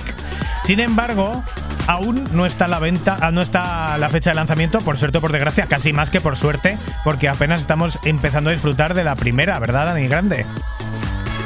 La verdad que estoy dando menos uso del que pensaba, pero bueno, oye, que si viene una segunda, estupendo. Yo voy a seguir con la primera, no me voy a actualizar. Tienes un viajecito dentro de poco, seguro que le das uso ahí. Y continuamos con, atención, ¡oh Dios mío! Ha mantado a Sonic, hijos de puta. Como dirían en South Park, Sega ha sacado por sorpresa un juego gratuito en Steam con motivo de, del- de los diarios inocentes anglosajones, en el cual pues Sonic ha muerto. Y se llama The Murder of Sonic of the Hedgehog. Es un point and click a lo Ace Attorney, a lo Ace Attorney, en lo que hay que resolver el misterio a bordo de un tren. Mola y gratuito en Steam. Sí que además me lo he bajado y como era un juego de Sonic, he conectado el mando y no me dejaba jugar con mando. Digo, ¿pero qué no me deja jugar con mando un juego de Sonic? Y es porque es un point and click tipo Ace Attorney y es como, no, por favor, no más diapositivas de leer, no. Pero bueno, si no estás quemado como estoy yo con el Ace Attorney, eh, seguro que mola. La beta de Diablo 4 ya ha sido catada por algunos suertudos, entre ellos nuestro querido eh, José Luis Sanz, que además eh, es un ilustre, el góngora de los videojuegos, que estuvo hace poco en MS2 Club y además fue el jefe de Nacho durante un montón de años. José Luis cuenta, comenta lo mucho que es que me parece todo como un, como un, una ensoñación, como un déjà vu. Eh, José Luis comenta que lo mucho que se tarda eh, en entrar en el servidor para poder jugar y la mayoría de las opiniones sobre el estado del juego actual han sido bastante positivas, aunque a algunos no les gusta que se enfoque tanto en el modo online. Recordamos que Diablo 4 va a salir en todas las plataformas actuales el próximo 6 de junio, después de 87.000 años eh, desde que se lanzara el 3. O sea que hype ahí a tope, ¿no, Nacho? Yo, ¿sabes qué? Eh, eh, po- eh, opinión impopular. Nunca me ha gustado el diablo, macho. ¿Oh? Nunca. No me mola el rito de- del diablo de point and click y por ahí, ¿no? Y me gusta el concepto, pero no me gusta lo que ha sido el, el río diablo nunca. Nintendo realizó hace unos días un especial con motivo de Zelda Breath of the Wild Tears of the Kingdom, el nombre más largo del mundo, mamá. Durante unos 15 minutos se mostraron las nuevas habilidades de Link, que pinta muy bien, además sin un rollito así como, haciendo combinaciones de cositas que también pasaban en el primero. Y también han presentado unos cuantos escenarios de las famosas islas voladoras de Zelda.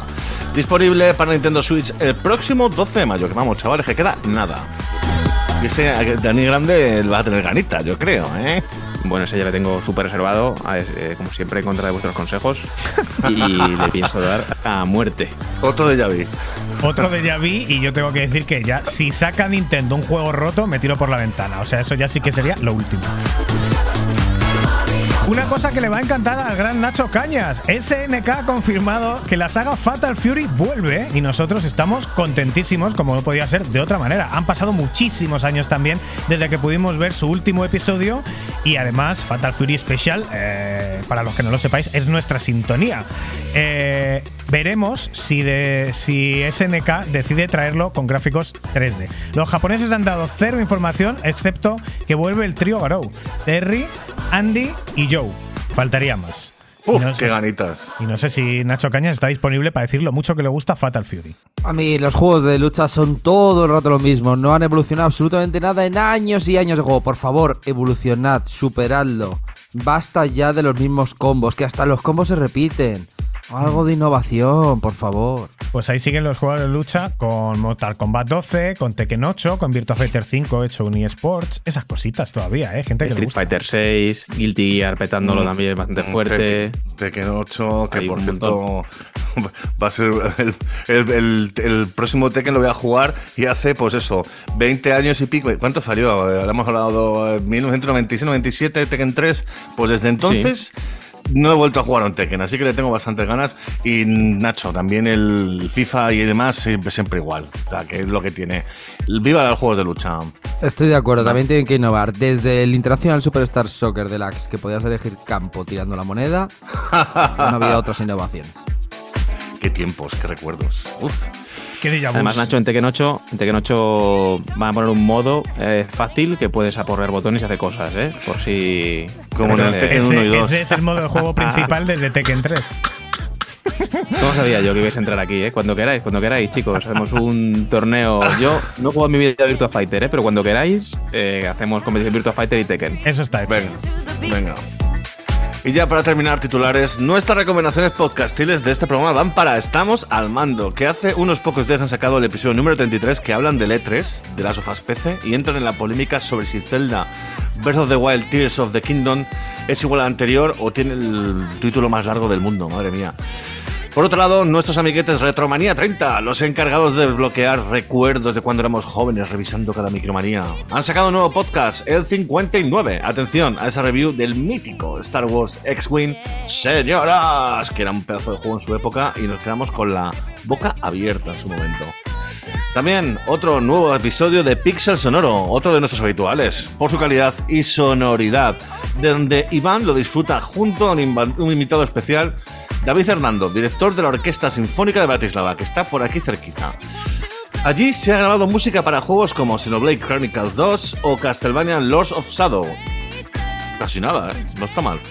Y para terminar, iremos dando detalles de los futuros podcasts sobre una bonita iniciativa de Sin Pelos en los Beats, uno de los podcasts más golfos sobre videojuegos. Están preparando un especial en el que todo el mundo puede participar, así que si eres creador de contenido y te animas, visita su perfil en Twitter en arroba sin pelos beats. Y por último, en los titulares, una noticia que ya os hemos dado antes en exclusiva mundial. El próximo Pixel Perfect, el número 65, vamos a tener un especial aquí, algo que no ha pasado en 25 años. Vamos a juntar juntos en un micrófono a todos los componentes de Game 40. Guillem Caballé, Manuel Martín Vivaldi y Carlos Ulloa. Ya te digo, algo que desde que apagaron el micrófono en 1998 en Game 40 no han vuelto a hacer juntos. Así que especial Game 40 en Pixel Perfect.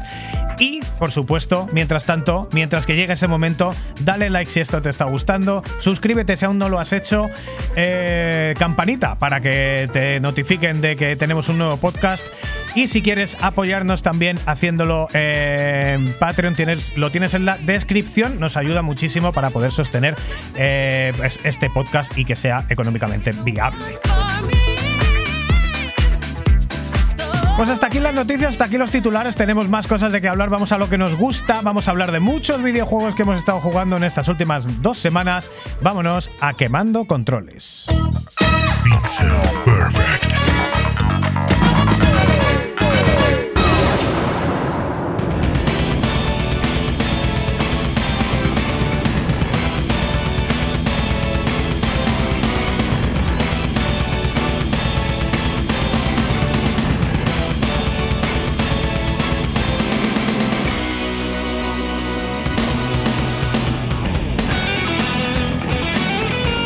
Antes que nada, vamos a decir que estamos escuchando un pedazo de tema mientras Dani se pone el micro encendido. dónde seguimos, Dani? ¿Qué estamos escuchando? ¿Qué es esto? Madre mía, las veces que ha estado el quite hoy, Nacho, porque hoy tengo una empanada espectacular. Seguimos en Pixel Perfect, seguimos en el programa de los videojuegos, seguimos escuchando buena música de buenos videojuegos.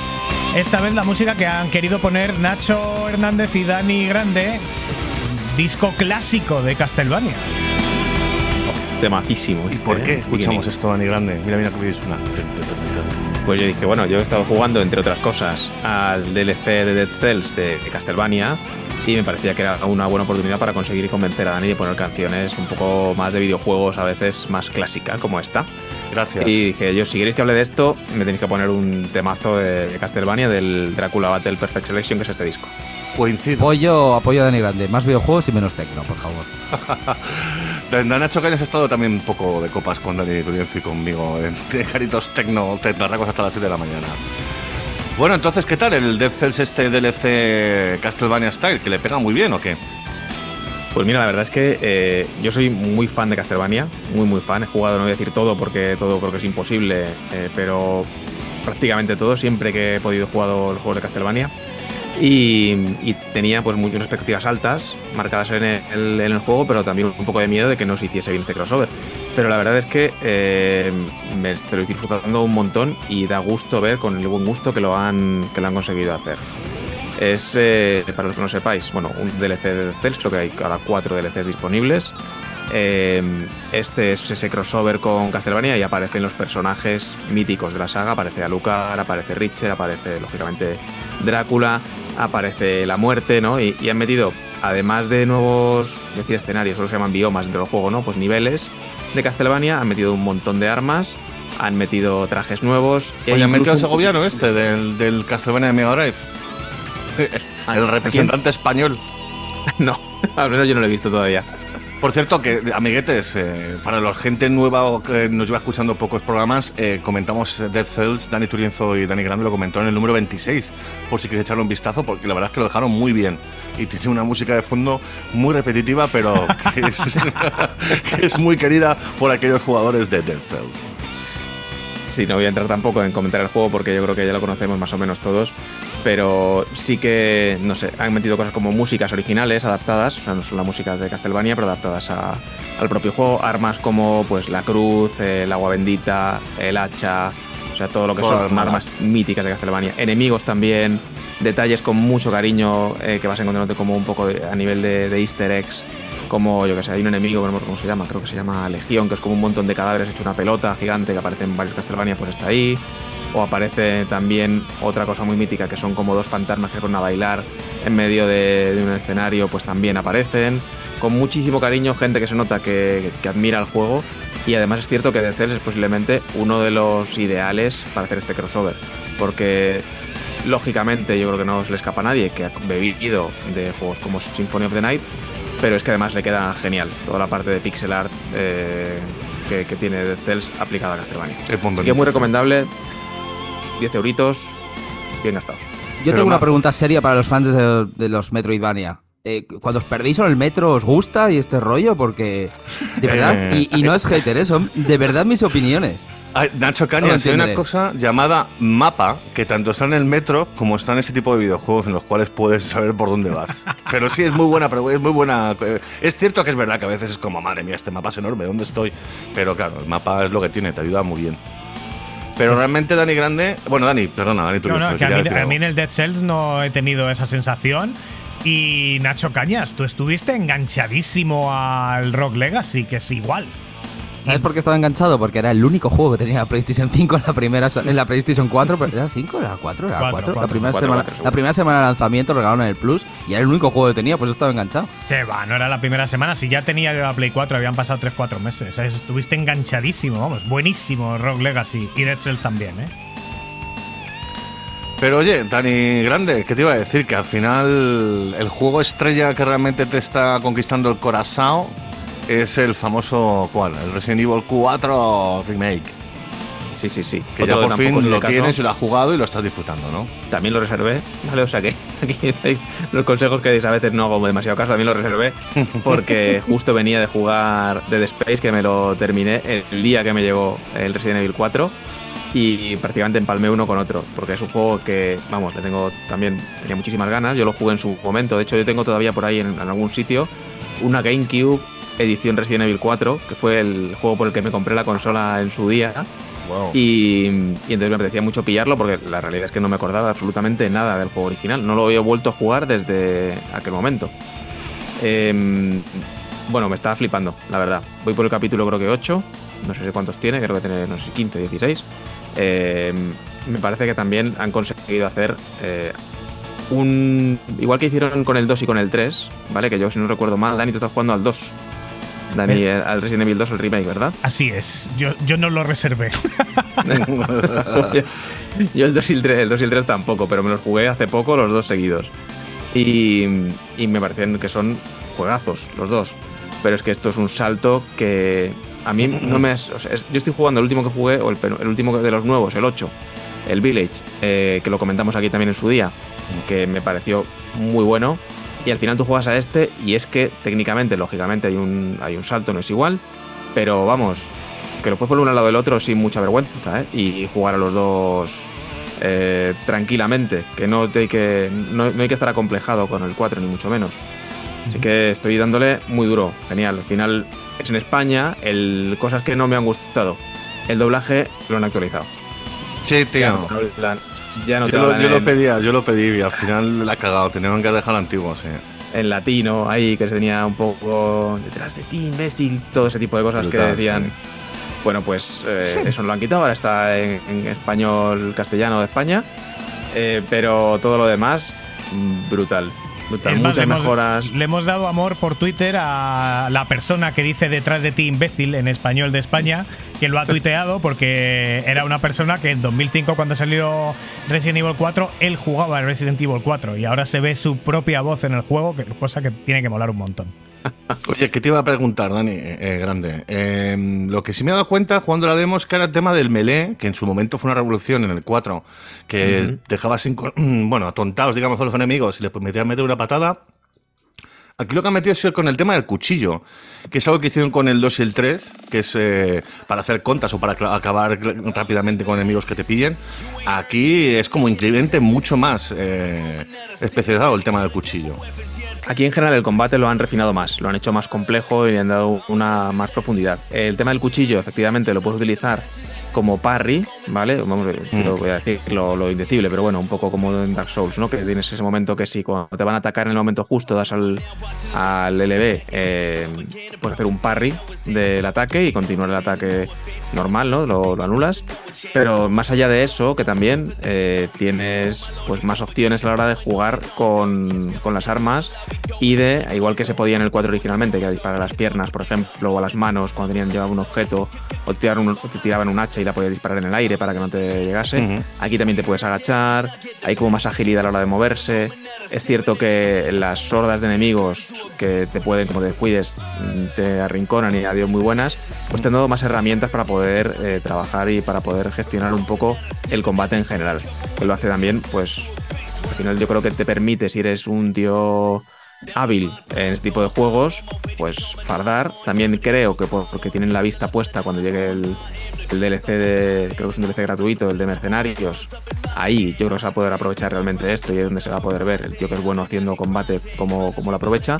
Pero sí que eh, em, tanto por las nuevas armas que han metido, que son bastantes armas nuevas, como por la parte del cuchillo, como por el parry, como por la agilidad a la hora de moverse, como el dejarles en stunt y luego rematarles, ha cambiado bastante el combate para mejor.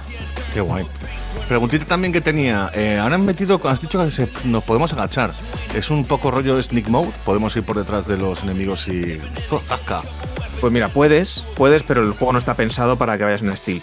Eh, porque al final a lo mejor te cargas a uno o a dos, pero hacerte un pueblo entero eh, en steel es que es, es imposible, no está pensado para que puedas cargarte a todos.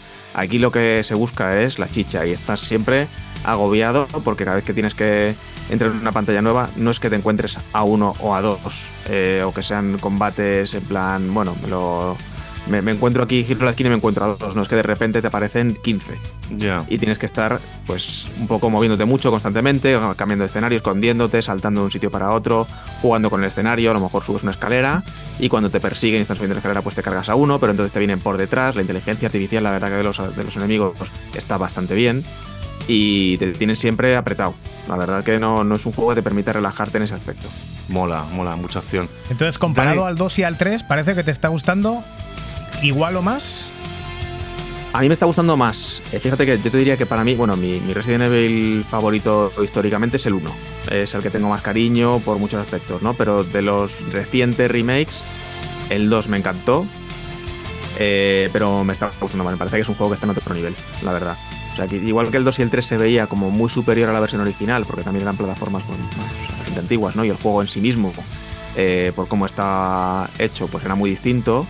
Del 4 es cierto que quizá el espíritu sea más parecido al original, pero creo que han conseguido, a nivel de calidad del propio juego, como juego en conjunto, darle un empujón brutal que lo hace un juego 100% actual y a la altura de, de juegos que pueden salir mañana, sin ninguna duda.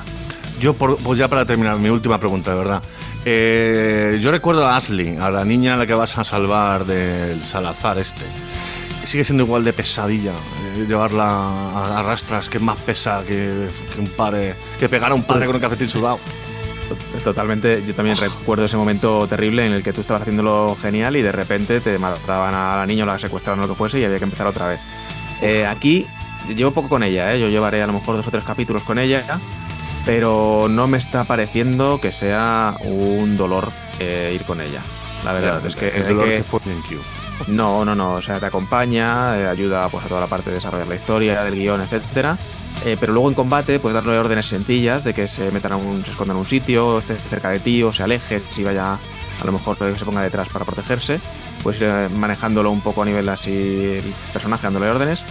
Pero no es tampoco, no se pone en medio, se mueve bien, no molesta.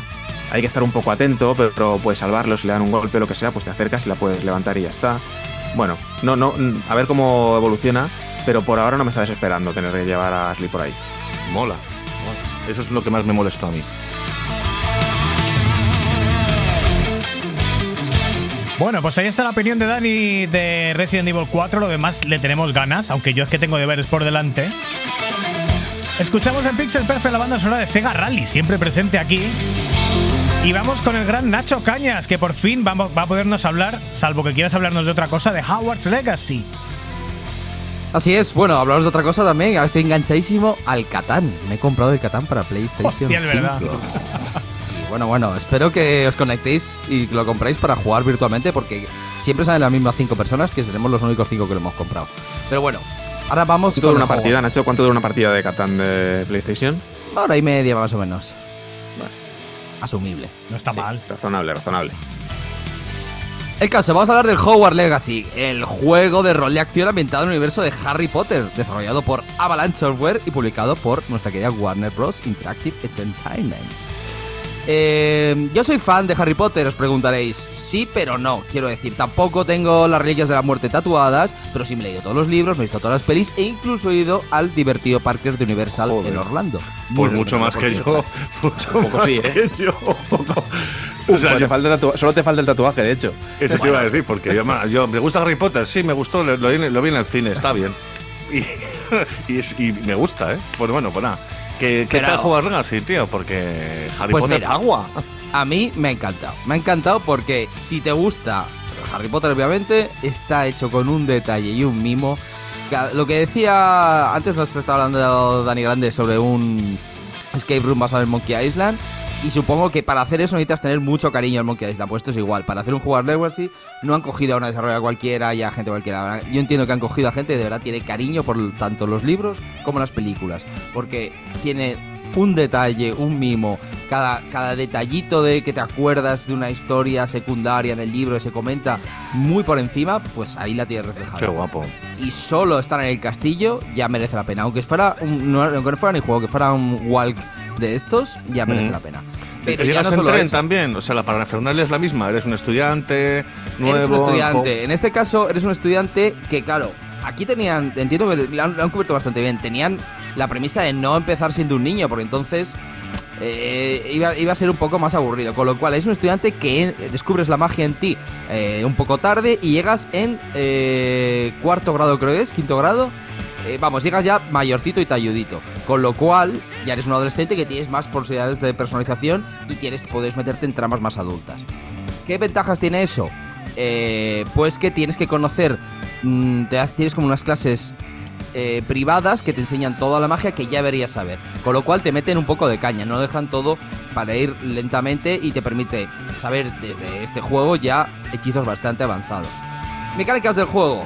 Eh, los hechizos molan muchísimo. Yo creí que iba a ser algo muy aburrido, rollo XXXX, pero es verdad que al principio los cuatro primeros sí que son muy sencillitos, pero poco a poco entras con el típico juego de colorinchis de cuando se cubren con un escudo azul, tienes que tirar un hechizo azul que pertenece a la eh, saga de los hechizos de hielo y los hechizos de fuego. Que todos puedes interactuar con ellos también para resolver puzzles. Ahí copia un poco a Zelda, que me parece guay. Respecto a que, por ejemplo, si necesitas eh, iluminar una estancia, puedes hacerlo con tanto hechizo de fuego como de explosión, como utilizando. combinando varios distintos. Y luego, aparte, sí que tiene bastante parry eh, con los hechizos, que tú también puedes crearte tu cúpula de, protección. Y digamos, resumiendo, el combate es divertido, que ya es mucho más de lo que creía. Creí que se iban a enfocar simplemente a enseñar la estética, pero no, no. El combate es muy divertido. Sobre la historia, eh, pasa como en otros muchos juegos de este tipo. La historia principal es un poco regulera, los malos son muy malos, los buenos son muy buenos. Y donde tiene más chichas es en las secundarias. Las secundarias están más curradas, el rollo de Witcher.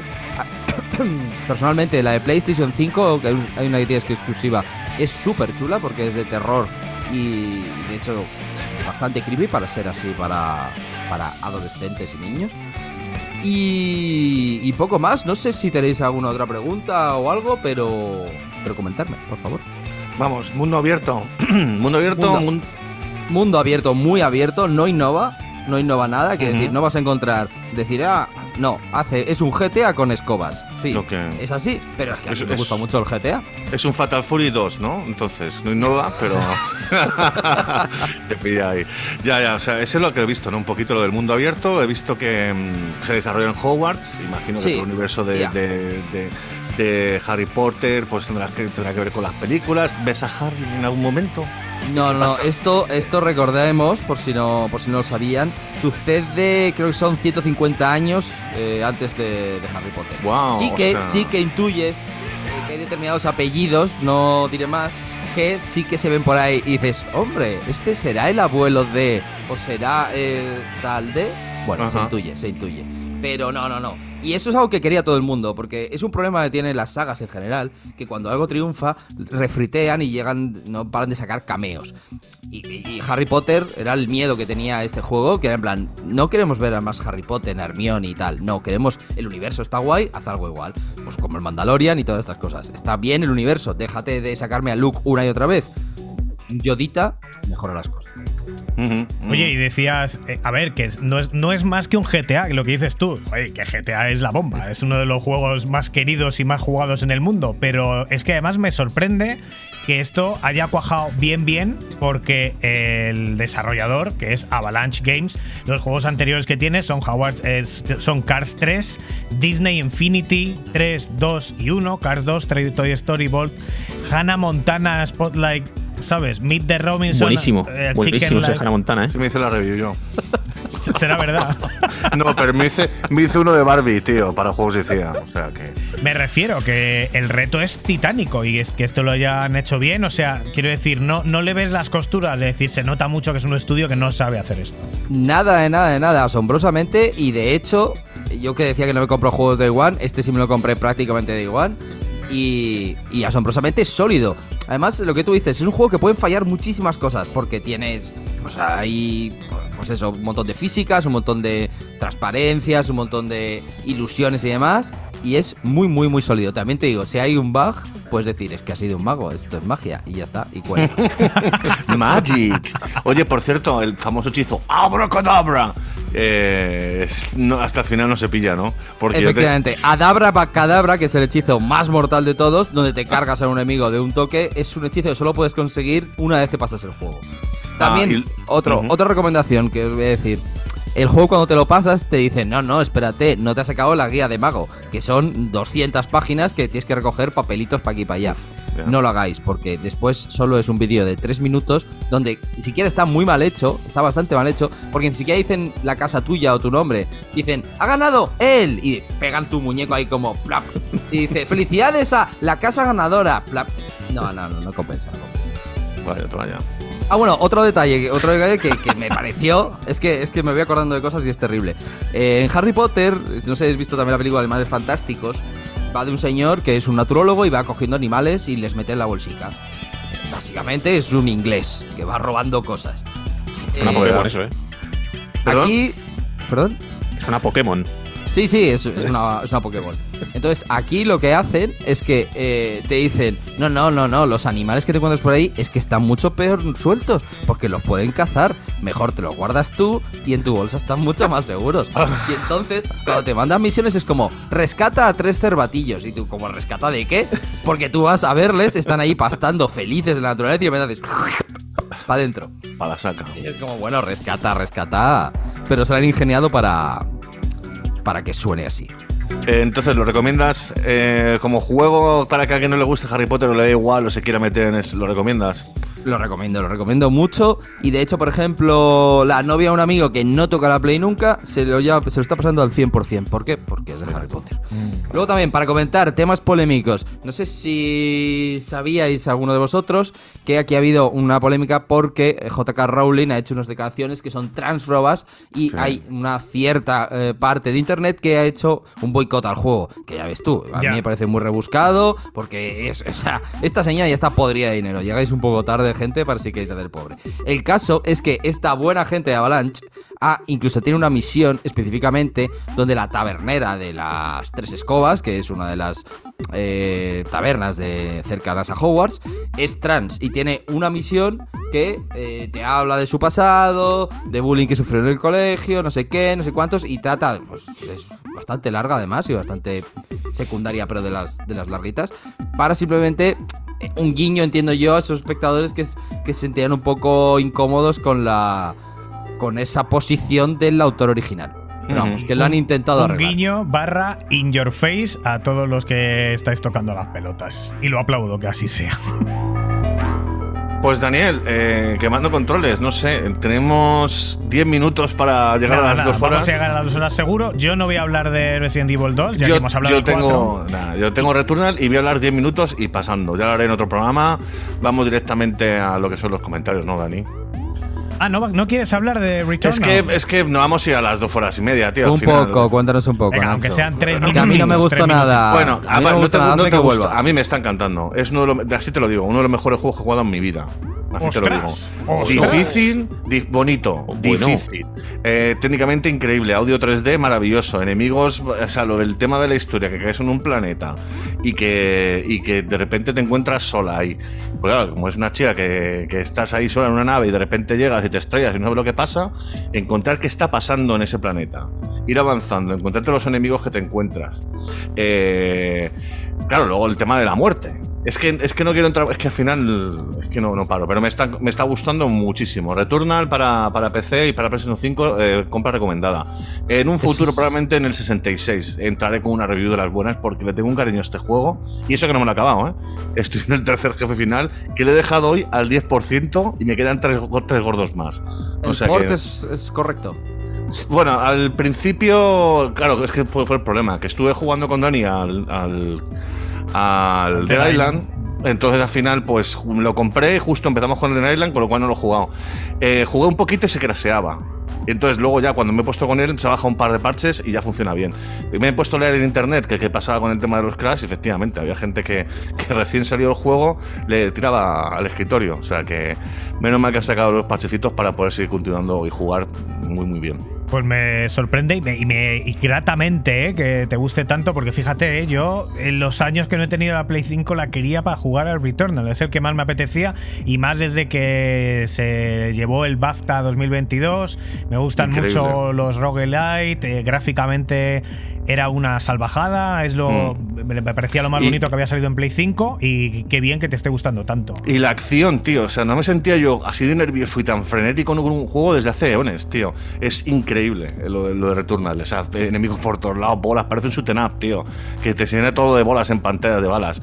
Me parece increíble. Eso sí, paciencia. He muerto como 35 veces. Llevaré como 15 horas. Pero paciencia y buena letra. Y si quieres ser hardcore y acabarte el juego, es lo que hay. Práctica, práctica, práctica. Estar calentito cuando juegas y tirar para adelante. Ese es el problema que yo veo, que tienes que ser hardcore para acabarte el juego. Bueno, hardcore o tener paciencia, yo le llamo paciencia. Y luego realmente si es que el juego es difícil, sí, pero cuanto más juegas, pues más, más eh, práctica coges y al final es que te... eh, Yo la primera fase ahora mismo, los enemigos que, que la primera fase, la primera vez que jugué me daban un cara que te cagas, yo ahora mismo me los mato en melee.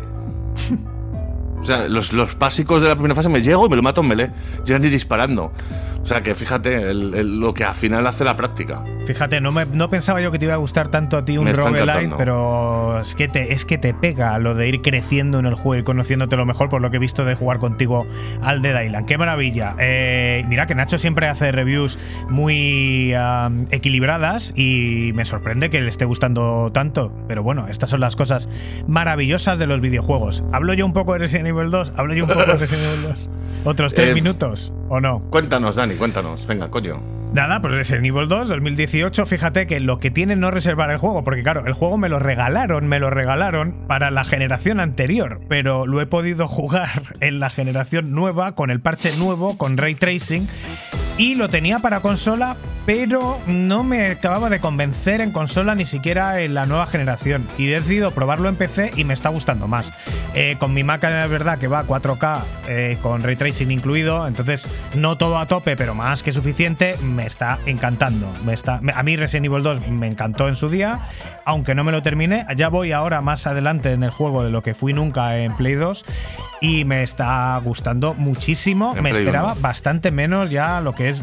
O sea, eh, ya aparte de lo que es el juego, que me parece que mecánicamente funciona muy bien, técnicamente me gusta un montón, me gusta muchísimo cómo se juega con las luces y las sombras.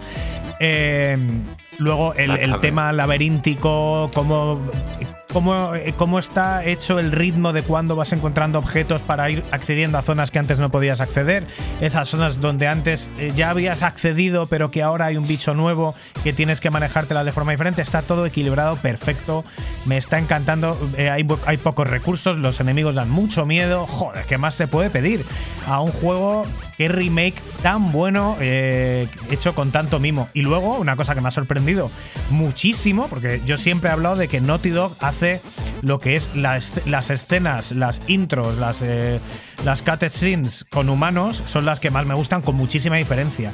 Y ostras, Capcom, qué pasada, qué pasada los modelos humanos, la interpretación, la actuación de los actores, cómo está transmitido eso a los personajes, la personalidad. ¡Buah! Es una pasada. Ya está, no tengo más que comentar, pero también me está gustando muchísimo. Pues ya verás cuando juegues al 7.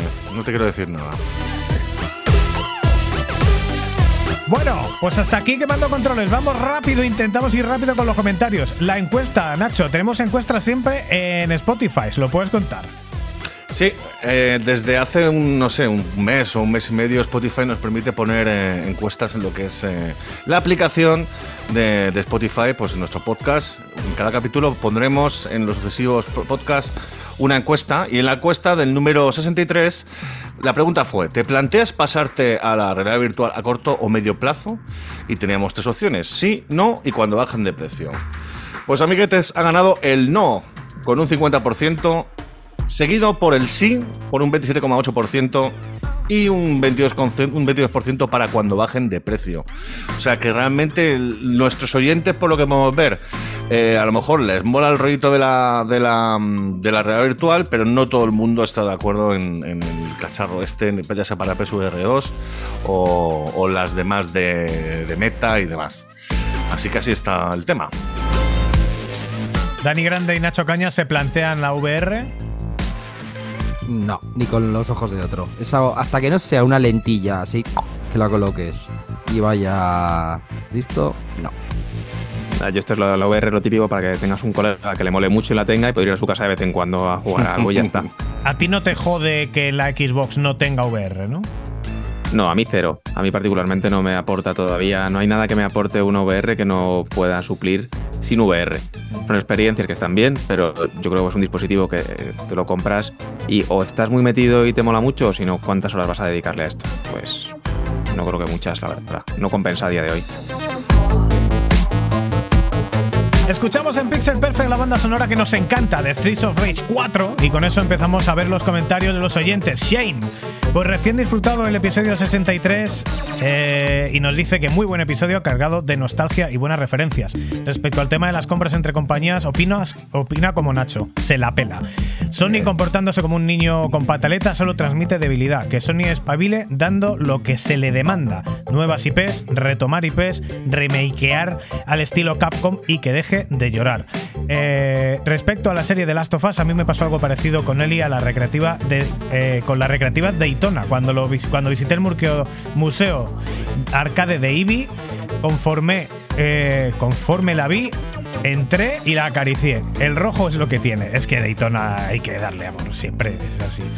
Lo que no entiendo. Y ojo, el museo, el museo perdón, Arcade Vintage de Eevee, eh, sitiazo eh, para ir a verlo. Yo lo recomiendo una barbaridad. Acabo de ver un vídeo en YouTube y tiene una Brutal. pinta eh, tremenda. Dice Shane que lo que, no, que lo que no entiende es el review bombing que recibió la serie tras el, eh, el último episodio por la decisión que toma Joel. Manda huevos. Pues sí, hay que. La verdad que con. Hay controversias a veces súper artificiales. En la opinión de Shane, y sin ninguna duda, Joel hace lo correcto y la serie complementa al juego quedando ambos productos a niveles semejantes de calidad. Ahora estoy jugando a, Wu- al Wolong y me parece digno sucesor de Ninja Gaiden por parte de Team Ninja. Un saludo, un saludo para ti, Shane. Muchísimas gracias por, comentario, por los comentarios y además estoy de acuerdo contigo en el tema de que a ver Sony que nos depara para 2023 porque sabemos casi menos de Sony que de Nintendo este año. Y mira que sabemos poco de Nintendo. No sabemos, aparte del multiplayer de, de, de Last of Us, qué nos espera. Yo tengo ahí una teoría y es que se están guardando noticias de lanzamientos hasta que no se decida el tema de la compra de Activision. Para no poder desequilibrar esa movida, ¿no? Que luego digan, no, ah, es que somos, mm, estamos en desventaja, no sé qué. Y luego de repente te anuncian cuatro juegos brutales que dicen, pero bueno, ¿qué me estás contando? Esa es mi teoría. Cuando se cierre, veremos. Y continuando con los comentarios de iVoox, tenemos a Mike CD, que además tenemos a Mike CD en este episodio en Fastísculos. Primer post. Ahora sí, me he enterado, aunque otra vez sin pole, efectivamente, de la vuelta que tal Shane. Acabo el otro que le está gustando, se refiere al número 62, y que le está gustando mucho, y continúa con este. Y si ya tiene programita para empezar bien el lunes. Eh, eso lo dijo el lunes. Pero vamos, iremos hablando más luego después, que te he dado una fotito. José, José A. Granero, magnífico programa como siempre. No sé cómo lo hacéis, pero se pasa volando. Muchísimas gracias, José. José A. Granero. Eh, porque esto es una cosa que nos habéis dicho, que se pasan rápido para ser dos horas, lo cual hace que se nos pase un poquito eh, la vergüenza de dar tanto la chapa. Muchas gracias, José. Y también tenemos a Pablo E. Dice que la nueva Switch no es necesaria, ya tenemos la Steam Deck. Pues, pues, ya, pero ¿dónde juegas tú a los Marios y a los Zeldas en la Steam Deck, amiguete? A ver, eh, yo creo que tarde. A ver, la Nintendo Switch, la gente está pidiendo una nueva consola. Eso está más claro que el agua. Pero de momento Nintendo tira con ello, pues a ver cuando Nintendo da la sorpresa. Calzacaz nos dice, buen programa. La verdad que lo pasamos estupendamente en Retroparla. Me hubiese gustado, encantado, que Nachet hubiese venido para cenar, para ver cómo. Otra vez. para, para ver cómo se zafaba del, del, del- Es que Manuel ya era mayor entonces. En la cena con el propio Manuel, que en persona es una presencia con su altura, que sí, es altísimo. Eh, a ver si repetimos el año que viene. La serie de Last of Us, cojonuda. A mí me preocupa más su actriz que su actor a la hora de hacer la segunda parte, claro, porque no va a crecer lo suficiente. Eh, y su antagonista, porque ella es bastante tapón. Eh, y con ganas de eh, jugar a Dead Island 2, ya que el 1 no me invitasteis a jugar con vosotros. Es coña, pero tampoco podría. Pues nada, eh, va a haber un careo de Manuel Martín Vivaldi con Nacho la- dentro, en el próximo programa. Vamos a ver si se pegan de hostias o no, porque el otro día en Twitch Manuel se la devolvió a Nacho. Sí, tío, o sea, me- llevamos, no sé, un mes y medio con el comentario de Marras, que me expresé mal. Pues ya está, pues nada, Nachete azote, yo tengo la boca, soy un boca chancla, pues soy un boca chancla, no pasa nada. Maese T.A. Jopis escribe: Un placer escucharos de nuevo y disfrutar tanto la actualidad en el mundo del videojuego con este buen macer que os caracteriza. Muchas gracias. Además de disfrutar de tan buenos temas musicales. Muchas gracias también. Dice que personalmente le encanta que le dedicaras un espacio, claro, efectivamente, para hablar de Dead Island, pues es un título que disfrutó un montón en su momento y que en multijugador mu- mejora mucho la experiencia de jugarlo. Y que sí es verdad. Y ni que decirte que tengo unas ganas de echar el guante al remake de Death Space y al Resident Evil 4, que se está volviendo mico. Mil gracias por la mención y por hablar de su nueva novela. Efectivamente, la comentamos en el anterior podcast. Un abrazo bien grande para ti, maestra de Yopis. Un besito también. Mike CD, el legendario Mike CD. El miércoles, ¿eh? Lo escribió el lunes y ahora contesta el miércoles. Qué ganitas de darle a Resident Evil 4. Y yo los de Last of Us me los pasé en consola. El primero, el 1, el, PlayStation 3 y el 2 en PlayStation 4. También he probado esa puesta a punto que han hecho en PlayStation 5 y me parece espectacular lo bien que se ve. Mira, a mí me gusta. Yo, yo- le sigo teniendo cariño al de 2013 o al remaster. No sé por qué. Respecto a la serie, me parece una producción brutal, pero no me convence la prota. Sé que en su momento hubo polémica. Yo soy un poco carca y me gusta que en las adaptaciones la protagonista tengan un cierto parecido, más aún teniendo referencias visuales como son los videojuegos, pero bueno, me sigue pareciendo una serie eh, a la altura del videojuego, por supuesto muy por encima de la, de la media de producciones. Tú fíjate, todo el mundo hablando de Last of Us justo antes de que pase lo que ha pasado. Y bueno, al respecto de lo que dice Mike sobre el parecido, pues sí, eh, a ver, es una cosa un poco rara, ¿no? Que se parezcan tampoco, pero yo creo que la interpretación la aborda. Lo más así llamativo para mí es el cero parecido que tiene su hija, ¿no? Que la hija lleva exactamente la misma ropa, todo cuidado al detalle, salvo que pues como lo que está de moda ahora, ¿no? Una chica blanquita y rubia se convierte en negra y rizado. Pero bueno, en realidad no afecta nada, pero sí que a mí me confundió. Porque, claro, empiezas a ver la serie y dices, ¿y cuándo saldrá la hija? Porque, si se parece poco, vale, pero hombre, de otra raza, pues ya es un poco exagerado, ¿no? Hombre, Joel también es latino, ¿eh? Y el hermano, bla, bla, bla, bla. O sea, si no. Lo que tú dices, no afecta en nada, ¿qué, qué más da?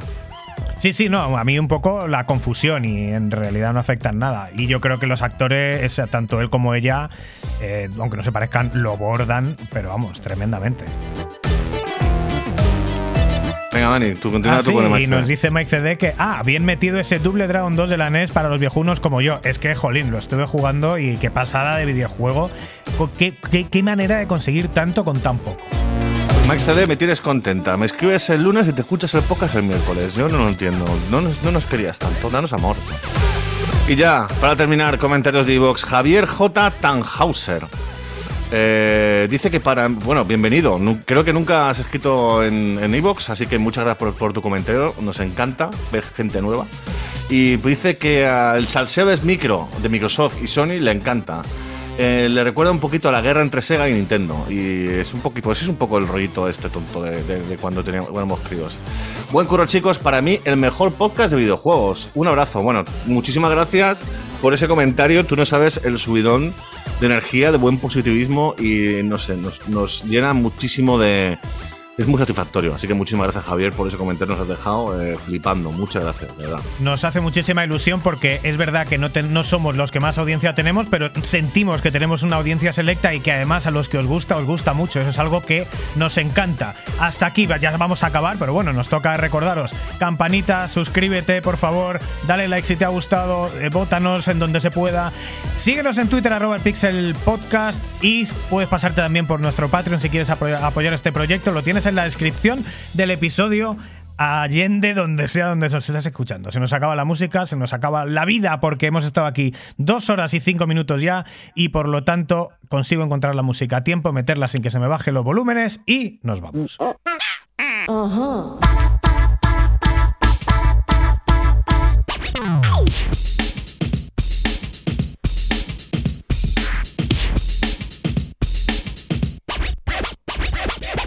Ready? Let's go. Hasta aquí el episodio número 64 bits de potencia de Pixel Perfect. Volveremos dentro de dos semanas con un súper especial con la gente de Game 40 aquí en directo. Guillén Caballé, Manuel Martín Vivaldi y Carlos Ulloa, entre otros, porque también estará Dani Grande y por supuesto Nacho Hernández. ¿Qué tal has estado hoy aquí, Nacho, con esta sobrecarga de información? Yo he estado contentísimo de poder estar aquí con nuestro querido Dani Grande y con nuestro Nacho Cañas. Es una pena que no hagamos el, podcast semanal otra vez, pero es que no tenemos tiempo porque me gustaría tenerlo mucho más y me encantaría que pues que pues montar un negocio de Pixel Perfect y tener pues eh, tal podcast por el día con Nacho Cañas café a las 3. Luego que si tal blog de, de Nacho Hernández poniendo retro. Me encantaría eso, pero desgraciadamente amiguetes lo que tenemos. Cada dos semanas Pixel Perfect Videojuegos. Muchas gracias Tocayo Nacho Cañas.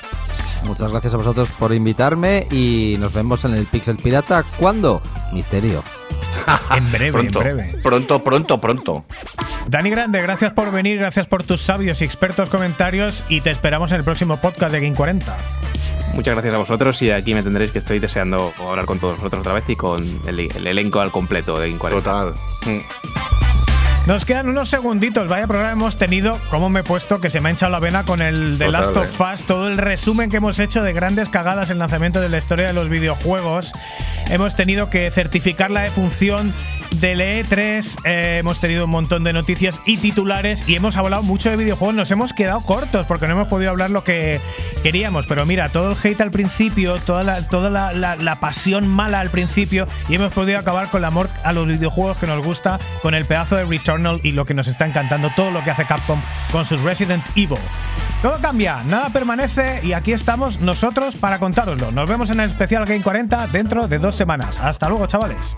Adiós. Cool.